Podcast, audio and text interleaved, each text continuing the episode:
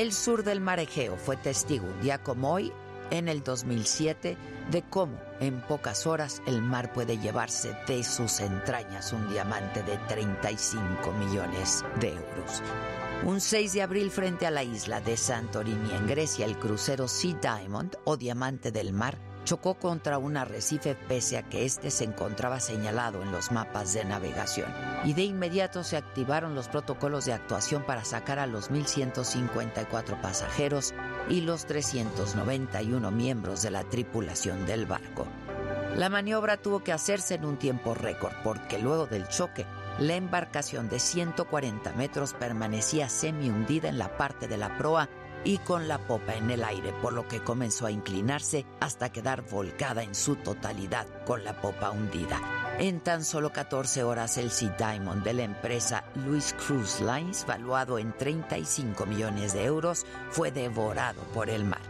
Pero los problemas no terminaron ahí. El Sea Diamond se hundió en aguas que tenían más de 91 metros de profundidad y se advirtió de la desaparición del pasajero francés Jean-Christophe Alain, de 45 años, y de su hija Maud, de 16.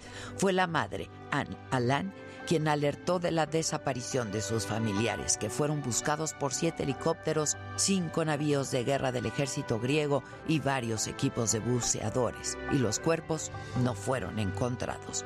Además, grupos de ambientalistas advirtieron que debía actuarse pronto porque el Sea Diamond se hundió con las pertenencias de los pasajeros, pero también con 400 toneladas de combustible, lubricantes y otras sustancias contaminantes que ponían en riesgo el medio ambiente marino de la bahía. Pero estas sustancias terminaron en el mar debido a una fractura en el casco del barco y se formó una extensa mancha negra en la orilla. Las autoridades lograron sacar 410 toneladas de agua mezclada con petróleo para minorar el daño ambiental. Sin embargo, las condiciones de Santorini de ser en esencia una gran caldera volcánica han hecho que el barco que sigue hundido continúe representando un daño ambiental potencial. En el 2011 el gobierno de la isla dijo que no podría pagar el retiro del barco y que la empresa dueña del barco tendría que cubrir los costos, pero las disputas legales sobre esto han mantenido el tema en los tribunales. En el 2017 el gobierno de Grecia ordenó a la Guardia Costera y a las autoridades locales que implementaran un plan para levantar el barco, pues en ese momento el Ministerio de Navegación de Grecia declaró que el naufragio del Sea Diamond aún representaba un riesgo ambiental y era un peligro para la navegación. Luego del hundimiento del barco, el capitán y cinco miembros de su tripulación fueron detenidos, pero dos días después quedaron libres, aunque sujetos a la investigación por los cargos de negligencia, violación de las leyes de seguridad de navegación y contaminación del medio ambiente. El 9 de abril del 2007, frente al fiscal, el capitán asumió por completo su responsabilidad. En julio del 2014, la Corte condenó al capitán, al primer oficial y al jefe de operaciones en tierra a 36, 21 y 24 meses de prisión por negligencia.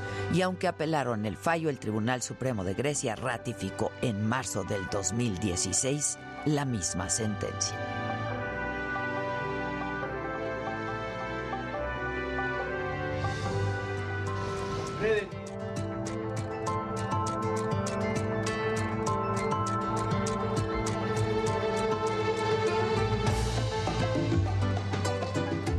Esto es Me lo dijo Adela, yo soy Adela Micha y ya comenzamos.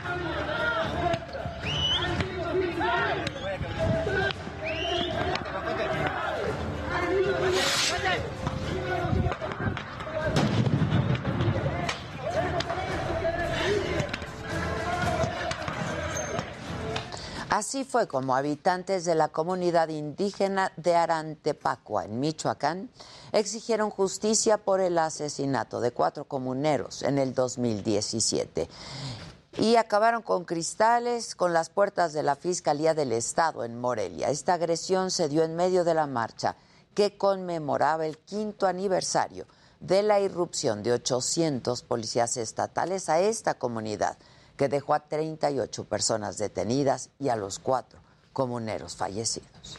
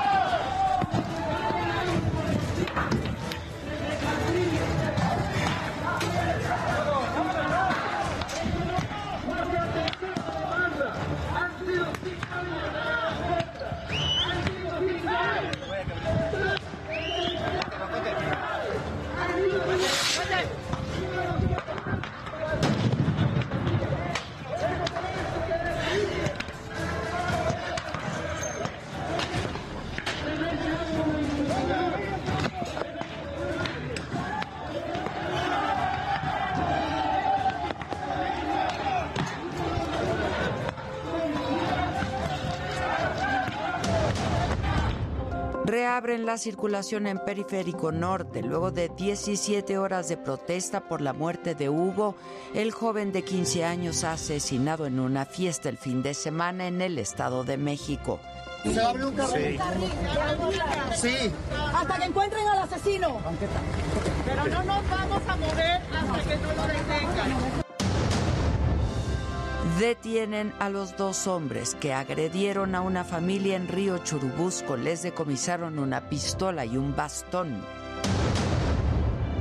La oposición insiste en que se debe sancionar al secretario de Gobernación por usar recursos públicos para promocionar la revocación de mandato. La presencia y las palabras del secretario de Gobernación, el encargado de la política interna de este país lo convierten de manera tácita en el jefe de campaña del presidente López Obrador y en prácticamente el presidente de Morena. Y pese a la veda electoral, la jefa de gobierno Claudia Sheinbaum invita a los capitalinos a participar en la consulta de revocación. Hay, desde mi punto de vista, muchísimo entusiasmo en todo el país para el ejercicio de revocación de mandato este domingo. Entonces, hacer un llamado a la participación de la ciudadanía Morena acepta la mitad de las propuestas que presentaron los partidos de oposición para modificar la reforma eléctrica del presidente. De esas 12 propuestas he tenido oportunidad junto con el grupo parlamentario y la coalición de revisar al menos seis de ellas. De estas seis coincidimos plenamente en lo que han presentado y vamos a hacer las nuestras el día jueves Diputados analizan la eliminación del horario de verano en México. Vamos a esperar el tema de la reforma eléctrica y luego entrarle el tema del horario de verano. Estados Unidos y la Unión Europea aprobarían nuevas sanciones contra Rusia. Quieren aislar económicamente al país. Hola, ¿qué tal? Muy buen día. Los saludo con un enorme gusto. Hoy que es miércoles, es 6 de abril. Yo soy Adela Micha y estas son hoy las noticias. Periférico Norte amaneció ya sin bloqueo. Y es que esta madrugada y luego de 17 horas de cierre en la vialidad, familiares y amigos de Hugo, el joven de 15 años asesinado el fin de semana, movieron su protesta, lo hicieron a la lateral para exigir justicia por este crimen, una historia de horror que tiene Israel Lorenza. Hugo falleció tras un ataque directo. El presunto agresor era el empleado de un salón de fiestas quien le causó una herida letal en el cuello. El pasado sábado, el adolescente de 15 años de edad acudió a un jardín de fiestas ubicado en el municipio de Gilotzingo. Acompañado de sus amigos, comenzó a recorrer y a jugar sin control, por lo que un empleado de seguridad trató de sacarlo del lugar. Asesinaron a mi hijo. Pido justicia para Hugo. Justicia para Hugo, la detención de Mauricio Mora Sars. El agresor identificado con el nombre de Mauricio le picó el cuello. Hugo falleció desangrándose en minutos. Salió con una copa de vino, al parecer estaba en estado de ebriedad o con- se estaba metiendo sustancias nocivas, drogado, no sabemos exactamente cómo estaba. Pero en el momento que estaban corriendo a todos, el primero que encontró en medio de todos nosotros fue a Hugo. El hecho de que salió con una agresividad, salió a ahorcar a Hugo, fue el primero que encontró, lo ahorcó, le dijo vámonos para afuera ya así, de una manera muy brutal en la cual Hugo amablemente respondió quitándole la mano de su cuello porque lo estaba asfixiando y diciéndole por favor no me toques, ya nos vamos a retirar. En lo cual la reacción de este tipo al quitarle el brazo fue encajarle la copa en el cuello causando hemorragia en la yugular. Con la autorización de la madre de Hugo, se pudo difundir el video del menor al momento del ataque. Con esas imágenes se logró identificar al agresor. Se aperturó la carpeta de más de 72 horas y no se ha hecho absolutamente nada. Se tiene localizado el agresor, es un homicidio doloso y no se ha actuado con derecho. Aquí las instituciones, absolutamente nada. El procurador que acaba de entrar, que estaba Alejandro Gómez y que ahora entró el nuevo procurador, no ha tenido la instancia. Mauricio escapó del lugar. La Fiscalía de Justicia del Estado de México inició una carpeta de investigación para dar con el paradero del responsable. Los familiares y amigos de Hugo salieron a las calles para manifestarse. Mantuvieron un bloqueo en los carriles centrales y laterales de periférico, esto a la altura de las torres de satélite. Las autoridades buscaron un diálogo con los deudos, pero no se llegó a un acuerdo. Para Me lo dijo Adela, Israel Lorenzana, Heraldo Televisión.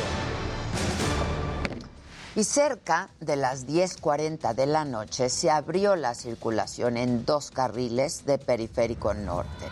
Sin embargo, los familiares de Hugo le exigieron al fiscal de homicidios del Estado de México, Mario Salas, y al subsecretario de gobierno de la entidad que estuvieron ahí, Ricardo de la Cruz, que permanecieran en el lugar del bloqueo hasta que detuvieran al asesino.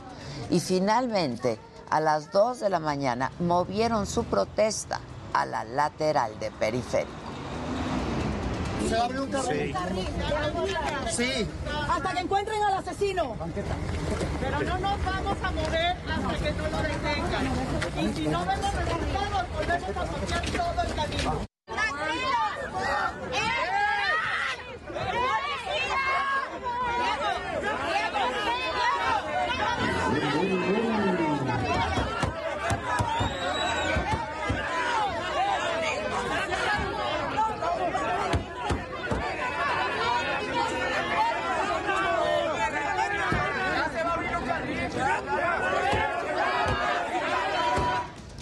Y vamos ahora hasta Periférico Norte. Ahí está mi compañero Israel, Lorenzana, quien ha seguido toda esta historia. Siguen ahí los familiares y los amigos de Hugo. Israel, buenos días.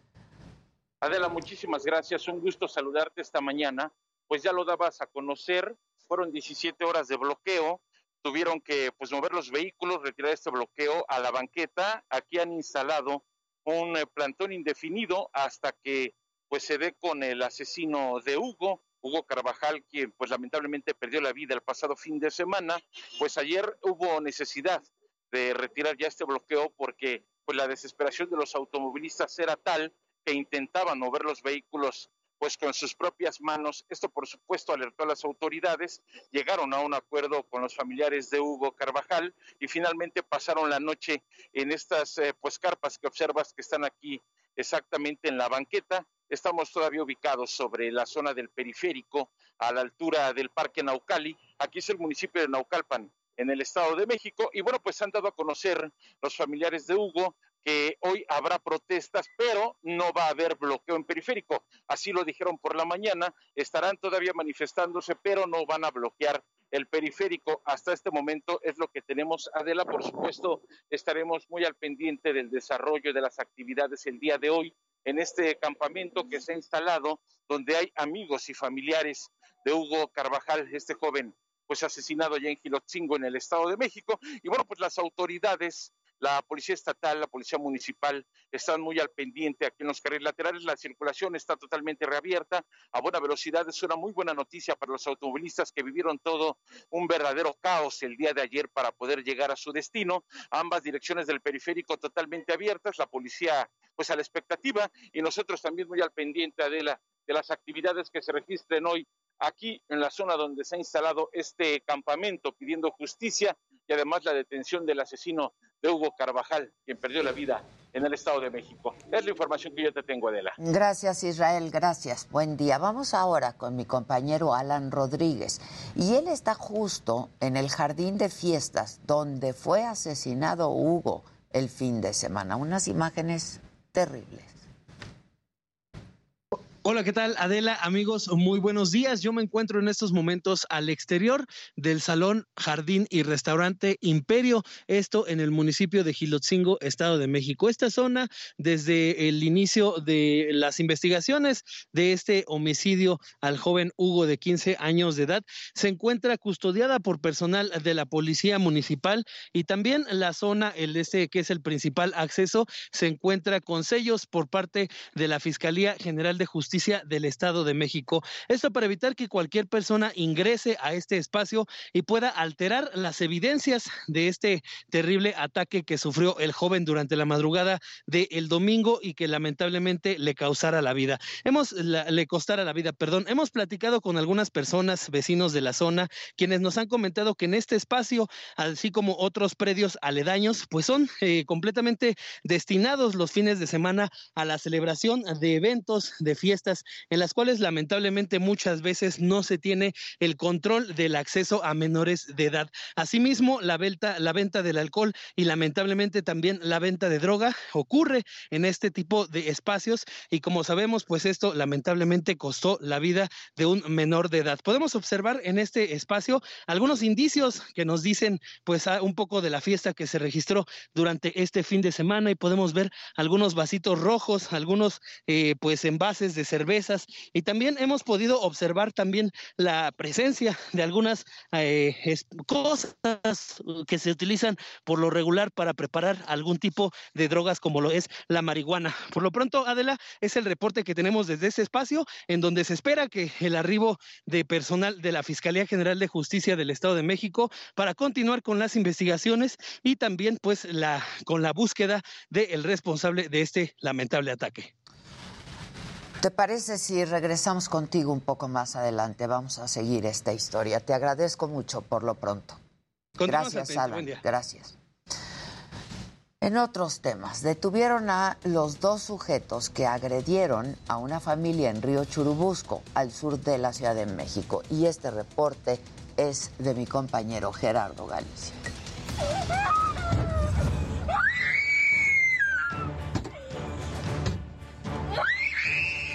Fueron detenidos los dos sujetos que agredieron a una familia durante un incidente de tránsito en el circuito interior Río Churubusco. Luego de hacerse viral el video donde los ocupantes de un auto son amenazados, la policía capitalina dio seguimiento a las denuncias realizadas por redes sociales. Ya, calma, ya, calma. Viene mi hija, viene mi hija. Calma, calma.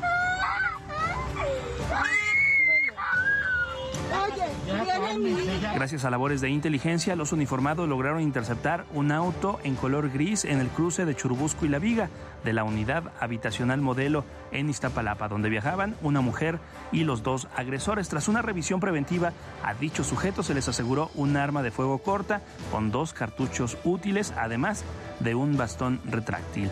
Los dos hombres de 71 y 43 años de edad, además de su acompañante, una mujer de 68, fueron detenidos y trasladados a la Coordinación Territorial Iztapalapa 5, ubicada en la Unidad Habitacional Vicente Guerrero, para quedar a disposición del Ministerio Público. Para me lo dijo Adela, Gerardo Galicia. Y en el escenario político se va a obligar a que todos los estados del país instalen operativos de alcoholímetro. Esto debido a que el Senado aprobó la Ley General de Movilidad y Seguridad con la que se pretende disminuir las muertes por accidentes de tránsito y que define las prioridades de circulación en las vialidades. Esta ley lo que hace es un marco, es un marco para no evitar el error humano, que ese siempre va a existir, sino para construir condiciones de tránsito, condiciones de regulación. Queremos ley, hoy vamos a tener ley, no hay duda, no vamos a hacer un obstáculo para esta ley, pero sí le digo a la industria automotriz y a la Secretaría de Economía que si en un plazo razonable no publican la NOM, vamos a insistir en ponerlo en la ley. Este es un buen comienzo. Esperemos que en otros periodos legislativos u otras legislaturas vayan perfeccionando esto que es al menos, cuando menos, el principio de algo que se espera de mucho mejores resultados en el tiempo y en el espacio. En el tema de la reforma eléctrica, la senadora de Morena, Antares Vázquez, dijo que los mexicanos quieren que se apruebe esta iniciativa presidencial y aseguró que con esto no se pretende expropiar a las empresas privadas. Muy importante que el pueblo de México esté enterado de cómo van las cosas respecto a la reforma eléctrica. Eh, he estado recorriendo municipios a ras de suelo y la mayor parte de la gente está a favor de que se apruebe la reforma eléctrica. Y por su parte, el coordinador de los diputados de Morena, Ignacio Mier, dijo que están de acuerdo con la mitad de las propuestas que presentaron los partidos de oposición para cambiar la reforma eléctrica. De esas 12 propuestas he tenido oportunidad junto con el grupo parlamentario y la coalición de revisar al menos seis de ellas. De estas seis coincidimos plenamente en lo que han presentado y vamos a hacer las nuestras el día jueves. La reforma eléctrica se llevaría al Pleno de la Cámara de Diputados justo en Semana Santa, así lo consideró el presidente de la mesa directiva de San Lázaro, Sergio Gutiérrez Luna, ya que por el momento la iniciativa está en un periodo de revisión y de conformación de acuerdos. Nosotros tenemos que resolver el tema de la iniciativa que está. Tenemos que procesarla, ya se avanzó en el dictamen, ya se circuló el dictamen que viene, pues subirlo al pleno, en su caso analizar otras posiciones, enriquecerlo si es necesario y que esto pueda ser ya motivo de debate en el pleno. Y además Sergio Gutiérrez Luna adelantó que después de la discusión de la reforma eléctrica van a iniciar con el análisis de la posible eliminación del horario de verano, propuesta impulsada por Morena y por algunos grupos de la oposición. Vamos a esperar, vamos a esperar el tema de la reforma eléctrica y luego entrarle al tema del horario de verano. A toda la ciudadanía. Ahora. Este ejercicio. de la veda electoral por la revocación de mandato, la jefa de gobierno Claudia Sheinbaum invitó a todos los capitalinos a participar en la consulta. Hay, desde mi punto de vista, muchísimo entusiasmo en todo el país para el ejercicio de revocación de mandato este domingo. Entonces, hacer un llamado a la participación de la ciudadanía. Movimiento Ciudadano insiste en sancionar al secretario de Gobernación, Adán Augusto López, por usar recursos públicos para promover la revocación de mandato. El coordinador de los senadores del partido, Clemente Castañeda, dijo que se presentarán acciones legales contra todos los funcionarios que incumplieron las reglas.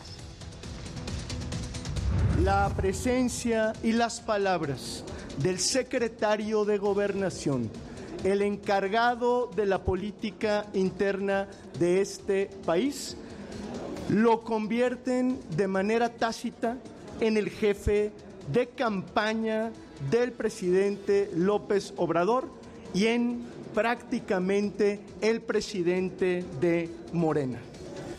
Y bueno, quien también criticó al secretario de Gobernación fue el coordinador de los senadores del PAN, Julian Rementería, y dijo que su principal encargo es administrar las relaciones políticas del país.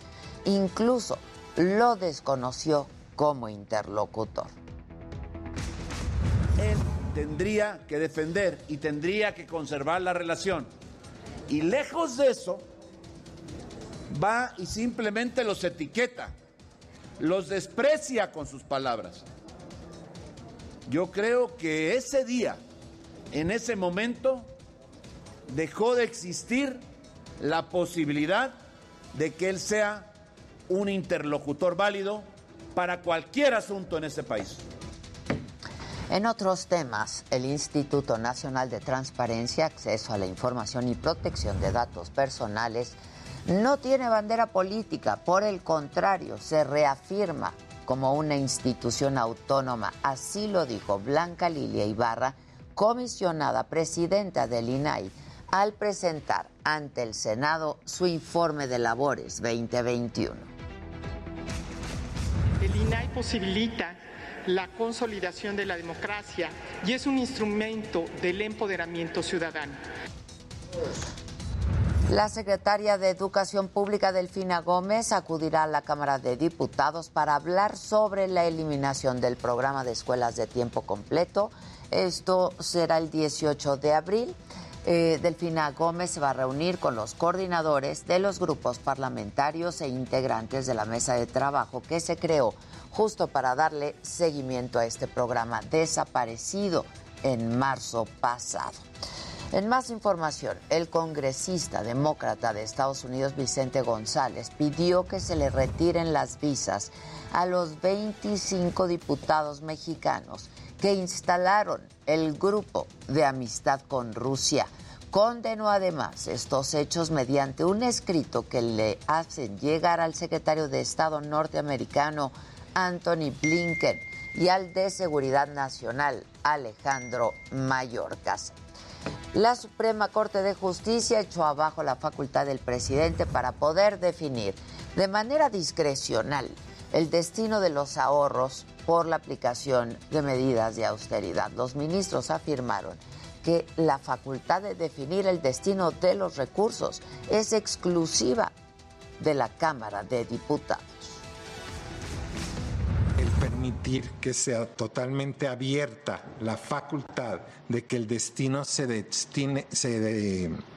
determine por decreto, permitiría, por ejemplo, inclusive financiar subsidios, programas, acciones, obras que hubiesen sido rechazadas por la Cámara de Diputados en el ejercicio. Entonces, a mí me parece que es inconstitucional. El primer ministro de Canadá, Justin Trudeau, invitó al presidente López Obrador a sumarse a un proyecto para impulsar el envío de ayuda humanitaria a Ucrania. Al salir de Palacio Nacional, tras concluir la llamada telefónica con el líder canadiense, el canciller Ebrard habló de esta iniciativa. E invitarlo a una conversación vía, parece que va a ser vía virtual, el día sábado, sobre ayuda humanitaria principalmente, por eso están invitándonos. Y ese creo que fue el principal planteamiento del primer ministro, muy cordial, fue breve, no fue una llamada muy larga. En el día 42 de la guerra, Estados Unidos y la Unión Europea van a aprobar hoy nuevas sanciones contra Rusia. Las aterradoras imágenes desde Ucrania de los últimos días han agudizado estos intentos por aislar de manera económica a Moscú. La Comisión Europea tiene previsto lanzar los primeros castigos contra la energía rusa. Y sobre la guerra, tropas rusas continúan con los combates y los bombardeos en Mariupol. De acuerdo con reportes de inteligencia del Reino Unido, Moscú busca impedir la llegada de ayuda humanitaria para presionar así a esa ciudad a que se rinda. Se estima que hay 160 mil personas todavía en Mariupol ahí atrapadas. Y el presidente de Ucrania, Volodymyr Zelensky, hizo un llamado ante el Consejo de Seguridad de la ONU para que los soldados rusos que han asesinado a civiles sean llevados ante los tribunales internacionales. El ejército ruso y aquellos que dan las órdenes tienen que ser llevados ante la justicia por crímenes de guerra en Ucrania cualquiera que haya dado una orden criminal y cualquiera que la haya llevado a cabo matando a nuestro pueblo tiene que ser llevado ante un tribunal. Un tribunal que sea parecido al tribunal de Nuremberg. Y el presidente de Ucrania recordó también la tarea del Consejo de Seguridad de Naciones Unidas y lo hizo de esta forma. Aquí no hay seguridad. Existe el Consejo de Seguridad, efectivamente. Pero ¿dónde está la paz? ¿Dónde está la seguridad? ¿Dónde están las garantías que tienen que ofrecer las Naciones Unidas? Está claro que la institución más importante del mundo, ocupada mm, de exigirle cuentas a cualquier agresor, no puede trabajar de manera eficaz en estos momentos. Y por su parte, Juan Ramón de la Fuente, embajador de México ante Naciones Unidas, denunció el horror de las imágenes de la masacre de civiles en Bucha. Además, habló sobre la posibilidad de que efectivamente se haya incurrido en crímenes de guerra. Condenamos de manera enérgica las atrocidades que en ellas se reflejan. No hay absolutamente nada que las justifique proteger a la población civil es una responsabilidad irrenunciable de la comunidad internacional.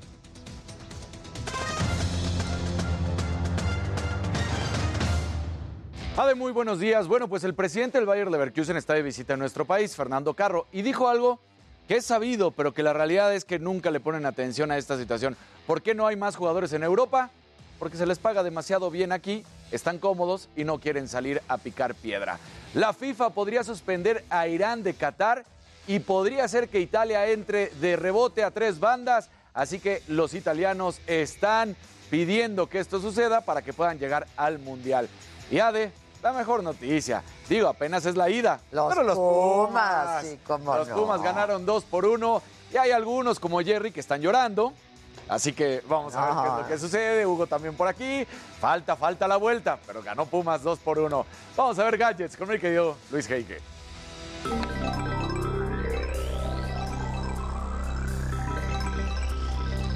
Muy buenos días y bueno, los fanáticos de Apple están felices y es que los de Cupertino confirmaron su conferencia mundial de desarrolladores y por primera vez desde el inicio de la pandemia habrá audiencia conformada por desarrolladores y estudiantes. Buenas noticias. Por otro lado, el IFT dio a conocer su reporte de contenidos de OTTs en México. Mencionan que entre todos los servicios se ofertan 34.524 películas por lo que necesitarías en promedio 7.9 años seguidos para verlas todas. Y bueno, después de mi endodoncia ya me mandaron un cepillo de dientes, se llama Sonic Pro 70 y su tecnología genera 62 mil movimientos por minuto. Esto equivale al número de movimientos que realizamos durante un mes de cepillado manual. Ya saben, puros gadgets. Pero bueno, estimado Jimmy, ¿tú a quién traes? Entre piernas.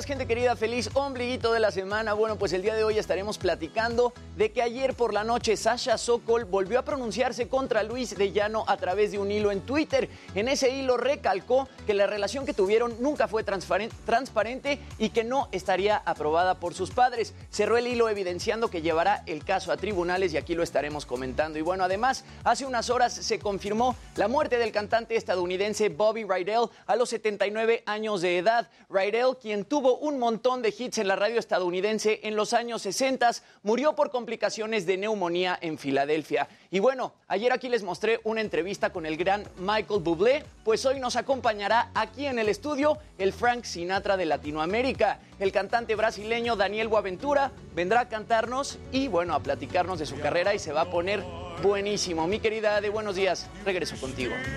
Pues para hacer una pausa, pero regresamos rapidísimo. Lo haremos con todos los detalles de esto que ya nos han adelantado en deportes, espectáculos, tecnología, lo macabrón. Hoy es miércoles, viene Javi Derma, miércoles de consulta y mucho más esta mañana. ¿Quién me lo dijo? Adelante, no se vayan.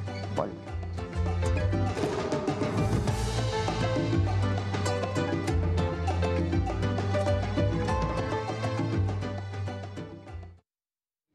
Es que ya no. ¿Qué dice el público?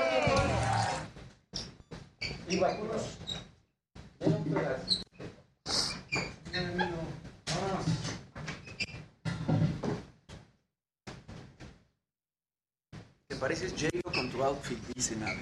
Ay, muchas gracias. Esas botas. Están padres, ¿verdad? Y si las ves de lejos, parece que es. Completo.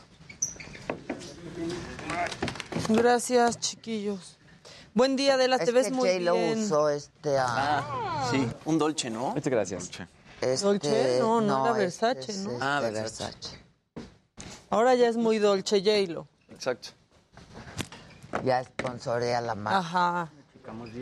Adelita, wow, te ves muy Ay, bien. muchas gracias. Verónica del Carmen, que está padrísima mi chamarra, gracias. Que la tuya está muy cool, Jimmy. Muchas gracias. Está muy Este, cool. Andrea Noriega, que mis botas, mis botas. Alejandra Paz, sí. Alessandra, sí, sí, sí. Le atinaste. Le atinaste. ¿Hacen trivia?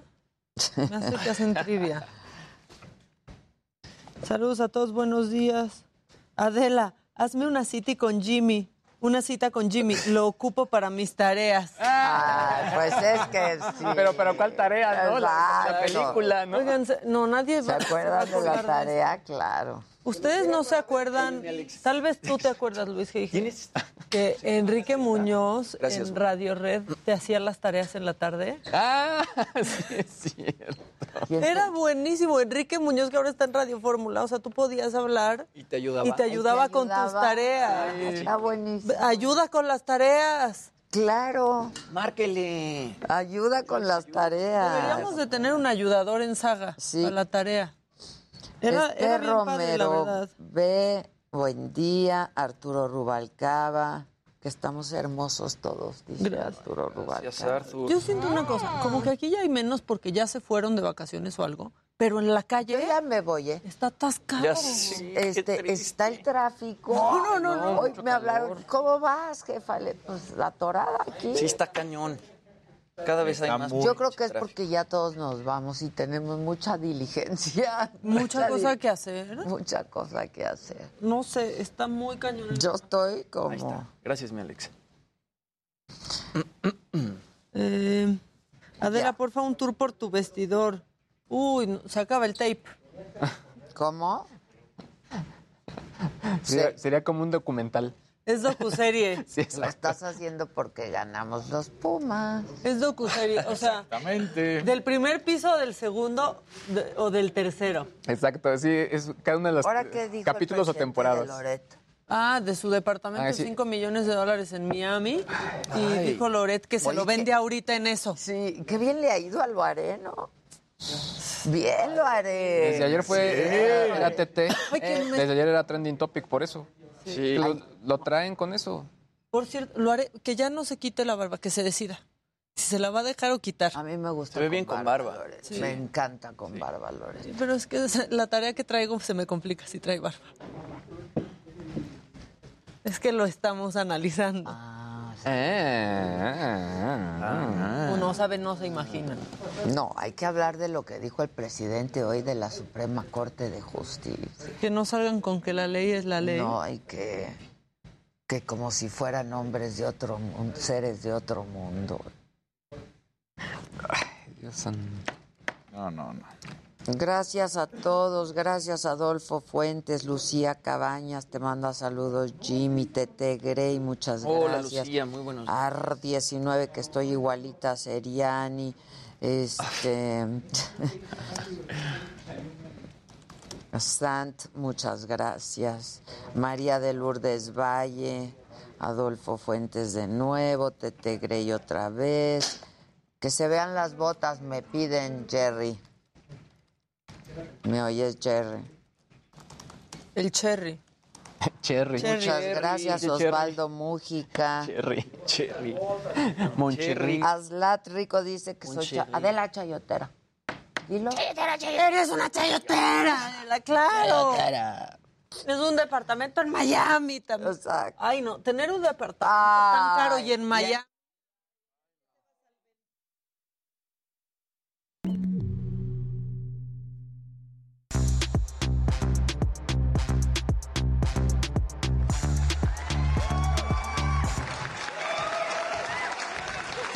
Buenos días. Hola, hola. Hola a Buenos todos en- días. en ¿Cómo sus están? casas. Buenos días, Es que todos quieren saber Hola, hola. del, del ¿Sigues tweet preocupado de Sasha de anatomía o qué? Tarea de anatomía. No, yo les dije que, que me llamen. Para lo que sea. ya. A la hora que Llame sea necesario. Para lo que ya. sea. Lo que no lo que sepas, lo Lo googleas. invento. El Jimmy se las hace. Exacto. La tarea. Exacto. claro. Nada más la tarea. Bueno, Está la pues vamos con el Jimmy. Cuéntanos del hilo de Sasha, ¿no? Venga.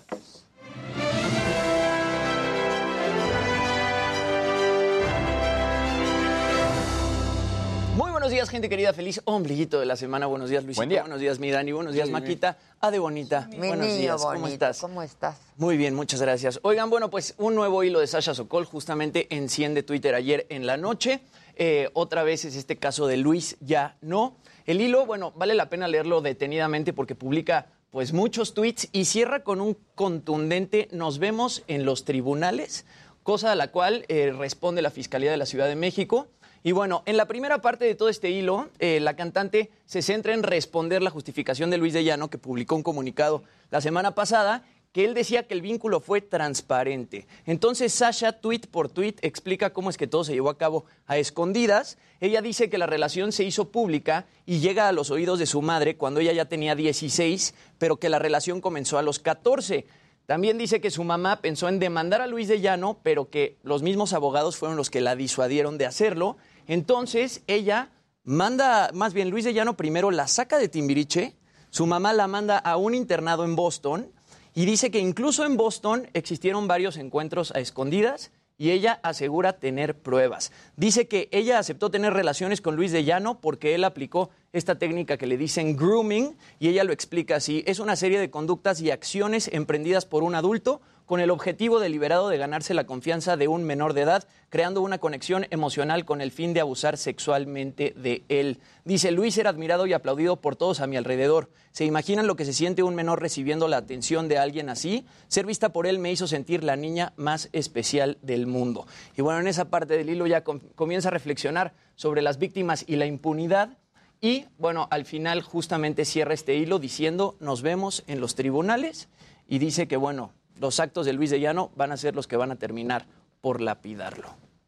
Así la cosa con Luis de Llano y Sasha Bueno, Sokol. termina diciendo nos vemos en los Nos tribunales. vemos en los tribunales. O sea que va a demandar o ya demandó. No, y además Luis hasta en su comunicado, en ese comunicado, aceptó la relación. No, no, se lo escribió es que, digo, por, por si acaso Claro. él pudiera decir algo, en su comunicado él acepta. El comunicado de él es... Sí, sí, sí, sí. Está pésimo. Y haciendo un ¿Quién lo gaslighting. Exacto. O sea, Era, era, o sea, la familia sabía haciendo los cómplices. No, o sea- ¿no? O sea, se lo escribió su peor enemigo. sí, muy No, y, mal, y- muy y mal. lo que dice Casarín, ¿no? Aceptando que sí tuvo una Claro. relación con ella cuando él tenía ya, 39 pues, lo ella lapidó. Sí, sí. O sea, lo lapidó. no eso lo- prescribe.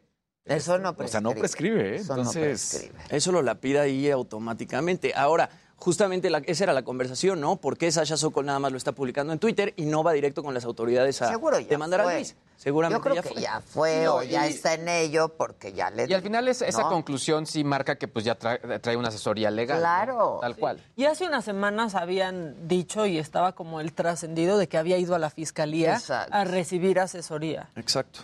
Y para decidir qué iba a hacer. Que y luego sí, viene sí lo este iba a comunicado. o no. El de Luis. Exactamente. Y luego... Es que- pues, que se no. sigue comportando como un agresor. Este, muy mal. La verdad. El comunicado Parece que eso es lo que Llano es pésimo, termina no por acepta. colmar ya si Por tantas detonar. cosas. Mira, Exacto, por en detonar, todo porque dijo, caso ah, no ya se hubiera quedado callado. Exacto, no hay forma de excusarse de algo así. De O sea, algo no hay- que hiciste, pues. No, o sea... Ahí Sí. está. Ahí está la respuesta de la fiscalía. Dice, buenas noches, lamentamos lo sucedido. Hemos contactado con usted vía mensaje directo y estamos a sus órdenes. Eso pareció un bot en automático Exacto. porque ya Sí, estuvo en contacto con la fiscalía. Ese es el Claro. tema con, con las respuestas de las de Twitter de la fiscalía o Es así. respuesta de banco, perdón. Exacto, siempre parece Sí. respuesta como de banco. Sí. Entonces, pues ya veremos qué pasa con Sasha Sokol y Luis de Llano, pero así lo revive ella ayer. Hay que leer detenidamente los tweets porque publica como 20. Ahorita La no leí infografía del todos. grooming que pone. Ajá, Eh, sí. Exacto, está. Sí, ¿cómo se Del gana término, la de- confianza? el concepto, claro. Para que claro. no denuncies y De te un sientas menor, incluso halagado. No, ¿Y cómo pueden engañar a una niña de 14 años? No, o sea, alguien tan inocente como de 14 Pues una años. ella niña de dice, 14. Yo lo admiraba. No, y, y yo lo veía como... 16, se nos olvida que también 16 sigue siendo una claro. niña, o sea, no. Bueno, y en este hilo de pronto dice que un amigo la contactó Ajá. hace poquito para Sí, decirle... decirle, ¿te acuerdas Sí. cuando nos veíamos Para en ver caricaturas. y comiendo galletas? Sí. Ay, sí. qué No, no, no, enfermedad. no. Es que cuando pone estos ¿Cómo ejemplos... pueden? Sí, no, ¿Cómo no, no. pueden? ¿No? Oh. Y el panorama para él es Sí. negro, O sea, negro. Suena, me- suena loquísimo, ¿no? da- Y, y un golpe fuerte para pues todo, toda esta estructura, ¿no? O sea, y sobre todo estas situaciones en, en- en medios que se daban, o sea, con todo el tema del Me Too, bueno, en- para México va a ser Es lo que un yo parteaguas. decía, traer abajo, ¿no? Sí. Ojalá, Claro. pues todo esto que era, pues, cotidiano, ¿no? Claro. Se, eh, se hablaba, Se hablaba. se hablaba de eso. Terrible. Sí, es muy lamentable que. La verdad, personas defiendan, defiendan a Luis. Porque ahí es donde dices, híjole, no, no, no entiendes. Pero yo he visto Y más mucho cuando lo apoyo a acepta. Sasha, ¿no? Sí, sí, claro. Sí, no, No. Y ella ha sido tan clara y puntual. clara. Sí, Ella o lo sea, ha yo creo que muy la bien. mayoría de las personas estamos con Sasha, pero hay ciertas personas que Ah, dices, siempre hay de todo. De lo que se quejan mucho y de lo que critican también a Sasha es de que se haya tardado tanto tiempo en denunciarlo. No es pero no es tu problema. eso no es su problema. hasta en la Cada quien en la denuncia parte de cuando abajo de la infografía, puede. Claro. Cuando dice puede. cuando que sea. viene de una mujer que tardó, igualito, ¿eh? Si ponemos en la infografía y le expanden, en la parte de abajo dice, esto viene de una persona que se tardó 20 años. Lo dice exactito. Es que cada quien habla O sea, cuando es otra. está Cuando puede. Sí. Cuando puede. Nunca le puedes preguntar a una víctima y por qué hasta ahora. Y es lo que pasó Pues con, porque hasta ahora pude. con Mauricio Martínez, que vino aquí Que a vino a platicarnos también de, Toño Berumen. Y además ¿no? son figuras públicas. eh, entre tanta cosa, pues hay como un sentimiento de vergüenza. Claro. Incluso de culpa. Y, y bueno, pues hasta que te sientes segura y con la necesidad de hablarlo. Y es un parteaguas, yo creo que ahorita la gente se está atreviendo más a, a Yo les denunciar. decía el se otro atreve, día que el mito en México apenas. Claro, empieza, ¿eh? se atreve Sasha Sokol, luego se atreve Mauricio Martínez, y a raíz de Mauricio Martínez yo te apuesto que van a salir Sí. muchísimas personas a, a denunciar también. Sí. Y sobre todo de manera firme, ¿no? O sea, Sasha no se quedó en un hilo de Twitter. Claro. Claro. No, no, No. no. Y No, todo súper bien hizo como muy redactado. puntual, muy claro, ¿no? Sí, sí, ella traía a alguien, si no fue ella, alguien también estuvo a su lado aconsejando y diciendo, puntual, Ah, sí, esto, claro. esto, no más. Sí. Sí. Sí. Bueno, el que sigue, por favor. sigue, por favor.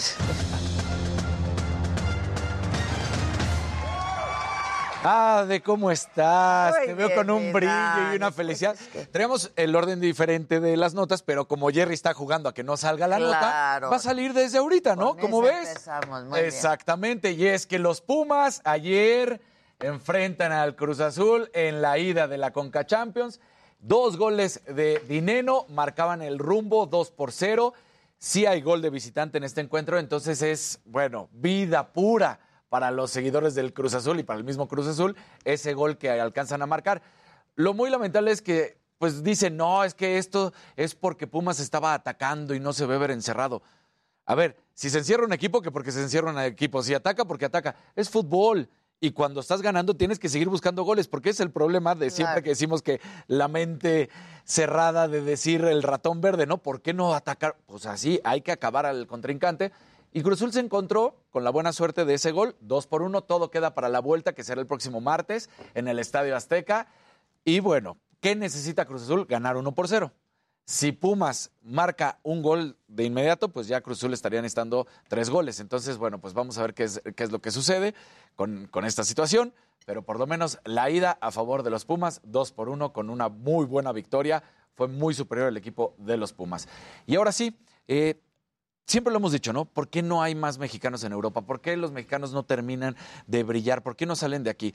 Lo hemos dicho. Primero, dos, uno de los factores es que los clubes piensan que un jugador de 20 años, joven todavía, o de 18 años, lo pueden vender en 25 millones de dólares, 30. Pumas, Pumas, América, Chivas, el que quieras, todavía no ha sido ese productor de jóvenes que estén saliendo al fútbol europeo, como sí lo es en Argentina o Brasil, que venden a esas cantidades. Aquí tenemos que vender muchos más jugadores para luego llegar a esas cantidades. Hoy los tienes que vender en 2, 3, por ahí 5 millones de dólares. Ayer en nuestro país está ahorita el presidente del Bayer Leverkusen y todavía le da más, le echa más limón a la herida y dice, la realidad de por qué no hay jugadores mexicanos en Europa es porque ganan muy bien en México, están acomodados, no quieren salir a arriesgarse. Porque claro, como aquí en México ya Claro. tienen un nombre, ya le están Ya son bien, alguien. Ya son alguien. Ahí llegas a no ser Exacto. nadie ya. Ahí llegas a no ya- ser nadie, ya ya, que te pagan que poquitito y este, Claro. si, no, si no puedes, pues vas de retache. A luchar por destacar, ¿no? o sea, Claro, destacar. entre muy buenos. Exacto. Entre Entonces muy dice, buenos. Pues esa es la realidad. Y ese es el problema. Y sí, hasta que no se cambie esa situación y hasta que no vean, porque también en México, ¿qué pasa con los futbolistas? Y está totalmente documentado, lo hemos visto. Empiezan a hacer a alguien, se compran ya su celular y empiezan a beber y empiezan a fumar y empiezan a la fiesta y llegan a los partidos y dices, oye, eres un deportista de alto rendimiento, no es para que estés todos los días. cochezote. Exactamente. Se hacen rayitos. Se hacen rayitos. Se van a la América. Exactamente. Exactamente. También hay varios de colorados por ahí, Sí, ¿eh? también, de distintos, de también. distintos. Así que, Pues muy bien por los Pumas. Muy bien por los Pumas. El que sigue, por favor. Muy bien. La que sigue, por favor.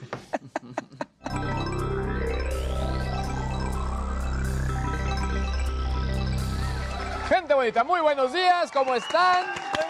Miércoles, miércoles. ¡Bravo! Vamos a arrancar directamente con los trending topics y, y- y sé que, que Maquita lo, lo trae, pero bueno, no puedo, eh, pero sigue siendo trending topic desde ayer. Yo pensé que Sasha Sokol iba, iba- lo iba a destronar, pero no, Adame. Ay, Número eso. uno desde Ya. el día de ¿Qué ayer. hizo? Esa cumbia. pues, Lo- ahorita lo- ahorita- ahorita lo pone No, no, Maquita. no quiero nada más, nada más. Otra pero vez se vuelve a aventó la estar ahí, patada Y por lo mismo, pero en fin. Después, justicia para Hugo, ya nos hablaste de ese no, caso horrible. historia Y que también empezaron a horrible. salir eh, opiniones encontradas también de, de, de qué, está- qué estaba haciendo él. O sea, Pero no hay no, justificación. no hay ningún tipo de justificación. No cambia No hay el hecho. No, creo que no. Este, ha- haya hecho lo que haya, haya No, sido la como haya sido. La violencia que se vive en el país No, no, está no, no, no, es que impresionante. ya, o sea, Y lo que estuviera haciendo. ¿eh? Claro. lo que estuviera No hay ningún tipo de justificación. Y bueno, también un- un- una licencia nergásmica, Doctor Strange, eh, se anunciaron ya la venta de boletos, se volvió a caer la página. De hecho, dicen que... No eh, se vayan a pelear como pasó con Spider-Man, por favor. No, de hecho, lo que están diciendo es que se vuelve que, que la página de, de los cines se cae tanto como Alfredo Adame, así tal cual, a ese nivel. Pero más digno. Quizá, quizá. Y bueno, por otro lado, una buena noticia, más allá de la marca y de los rumores y lo que puedan lanzar, que que aparentemente será muy poco, pero bueno, la gente de Apple anunció su nuevo evento, el WWDC, su conferencia mundial de desarrolladores. Ya tiene fecha, será el próximo 6 de junio. La buena noticia es que ya será con público. Eh, hay que recordar que la gente de Apple, desde que arranca la pandemia, realizaron de manera preproducida sus eventos y honestamente eh, Apple siempre ha sido ejemplo de cómo realizar ese tipo de presentaciones a todo público. Eh, ahora contarán con desarrolladores y estudiantes que al final pues básicamente para este tipo de evento es eh, el público que esperan, sobre todo porque es un evento de desarrollo muy muy técnico. Se espera el lanzamiento de todos los sistemas operativos, que bueno, eso ya es tradicional en este evento, pero lo que sí está muy interesante es que quizá hablen de un nuevo procesador que aquí lo hemos mencionado y lo que Apple está haciendo con sus máquinas, que sí bajó en el porcentaje el costo versus lo que venían lanzando y la potencia de esas máquinas está, de quítate que ahí te voy, eh, sí está impresionante. O sea, yo sí ya estoy tentado a volver, ¿eh? O sea, estoy juntando ya mi... Están carísimas, ¿no, Luis? Están carísimas, pero la verdad es que sí están buenísimas, buenísimas, puntos buenísimas. luego. Pues sí. Sí, con, Con puntos. Todo con Puntos. Hoteles con puntos. Todo puntos. Mire, yo estoy tratando de poner la tanda, los puntos, todo, Todo, ahí para todo. renovar. Pero bueno, en general, buena noticia El por el evento. El riñón. Ojalá que estas nuevas variantes no afecten nada a esto, pero esto sí ya se ve como una gran, gran noticia. Apple no es las compañías que se la juegan y han sido muy, muy directos y bueno, ahora ya con público. Por otro lado, eh, les, les había contado justo que eh, estuve eh, yendo al dentista y bueno, ya me agarró de proyecto de taller. Está padrísimo ese. Y yo lo que le Ustedes dije... usan eléctrico. Yo, Yo, uso eléctrico. yo le dije, oye, hay muchos dentistas que están como con este rollo de sí o no, y me dijo, yo sí te quiero recomendar uno. Y me lo enseñó, lo vi, dije, órale, está buenísimo. Es el modelo Sonic Pro 70. Philips ya es una marca que ya ves muy clavada con, con marcas de, de- claro. de, digamos que de cepillado, por Como así el único decirlo. que yo tengo en mente. Exactamente, pero este cuando vi los datos, o sea, 62 mil movimientos por minuto, que no dicen nada, pero lo que dicen es, es el equivalente al cepillado de dos semanas. Sí, no O sea, por minuto. Hay Está buenísimo. Que deberían adquirir. Sobre- así. y usarlo diario. Sí les anda sudando y la usarlo muela, amigos. diario. Ahora, lo que también estoy viendo, sí está en el mercado nacional, porque luego de pronto este tipo de modelos no está en el mercado nacional, entonces está, está buenísimo y bueno, pues ya, ya también estoy juntando mis, mis dineritos para... ¿Por qué está caro? Pues no, está en 3.500 pesos promedio en- eh, ahí con los de Amazon, pero bueno, de todos modos. eh, en la- la sigue- ahora que caiga la quincena. Ahora, también luego hay que cambiar el cepillito. Sí, el-. Es un relajo. Ahora, Luego ¿saben, ahí qué, anda así ¿saben ya. qué me gustó de este? Que eh, con su aplicación se sincroniza y tú te va diciendo que también te está cepillando o no. Ah, porque, a ver, el, el- hay quien usa el, el eléctrico y nada más se lo pasa así. No, no, no. Tienes que cepillar. Su técnica, O sí, sea, igual, no, claro, sí, tienes que cepillar. No es nada más ahí que haga su trabajo el cepillo y en lo que veo la tele. No. Todo sea por librarse de la de seguro. Y no, tú lo debes de conocer también, o lo- igual ya hasta lo tienes, el Waterpick también. Sí, en es vez muy de estar bueno utilizando también. el- y también el de Philips es buenísimo. Ahora, ya nada más para cerrar, bueno, o bueno, más al ratito, lo que compartió la- la- el IFT de las cantidades de películas y series que hay en todas las, las OTTs, que es muchísimo, que también creo que hay mucha basura, dicen que son 32 mil y tantas películas. Yo hice la cuenta y sí, en promedio son como siete años seguidos. viendo películas, pero bueno. O sea, terminando una y empezando otra, Y además. Y también eh, les voy a contar del hackeo que hubo en, en YouTube a varios artistas. Para No me promover. digas. Sí, pero, y, o sea, eh, más bien ahí cuiden su YouTube, por favor. Échate un par de macabroncitos. ¿no? Bueno, nos los echamos. Viene. Gracias, Luis.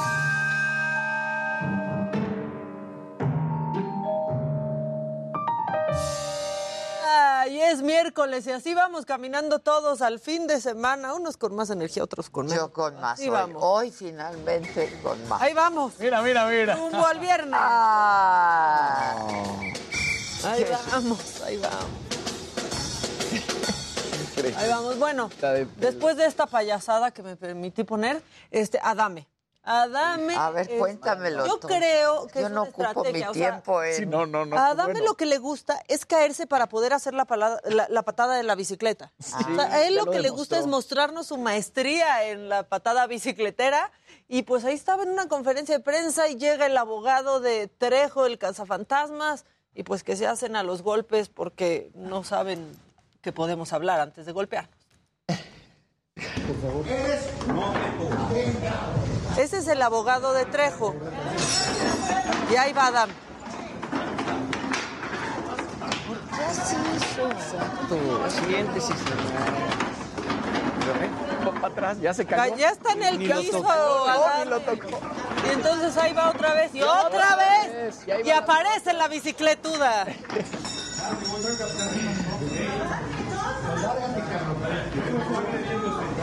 Este cuate que se ponga máscara y se vaya a las luchas. ya. sí, sí, sí, sí. Al fin que ahí tampoco se pegan en serio. Es un teatro. Se peleó con la silla, o sea, ni siquiera. Bueno, Sí, ¿qué? se peleó Con con, el la piso. silla. Las lastimadas fueron todas las sillas. Claro. ¿Qué pasó? Que llegó a provocarlo este cuate a decirle que él nunca había llegado a la pelea con Trejo. ¿Se acuerdan que se iban Sí, a pelear? que se iban a pelear. Y Adame le dijo, ¿cómo me iba a pelear si iban a estar ahí todos los motociclistas y no sé qué? Pero pues no se pudo contener y dejó ir su furia contra el mobiliario del lugar.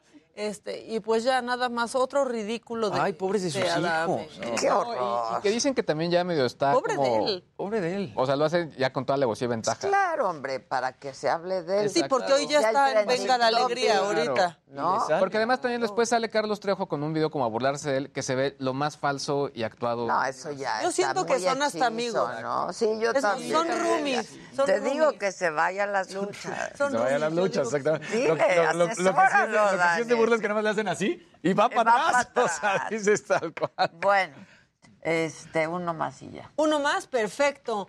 Híjole, ya que hablabas de dentista, yo creo que tal vez tú así estabas cuando te andaban haciendo la endodoncia. Ay, qué sobresalto. Sí, sí, sí, sí. Póngalo, póngalo.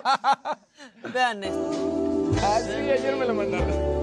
De- cállese, no sea ridícula, señorita. Yo quiero la gilocaína. No es cierto. Ayer estaba con la dentista y me lo mandaron, te lo juro. Es que hace Bueno, todo lo posible para que Pero es que si lo ves realmente, el dentista sí le está haciendo Sí le como está corazoncito. Porque quería la Pero ¿qué jeringa. Cuando alguien pide, le hace así, ¿no? Como el corazón de Peña, ¿se acuerdan? exacto, el corazón de Peña.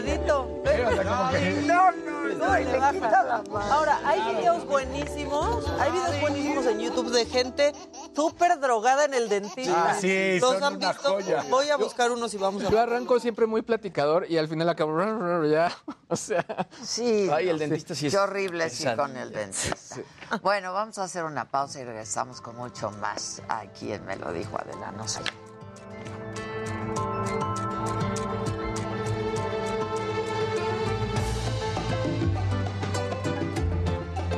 Las luchas no se pegan en serio? No, a ver, tienen mucha coreografía armada. ¿Qué tal cuando claro. se dan sus vistezazos? Sí. No, no. O sea, Su Sí, está armado. Que luego hay accidentes es otra sí, cosa. exacto.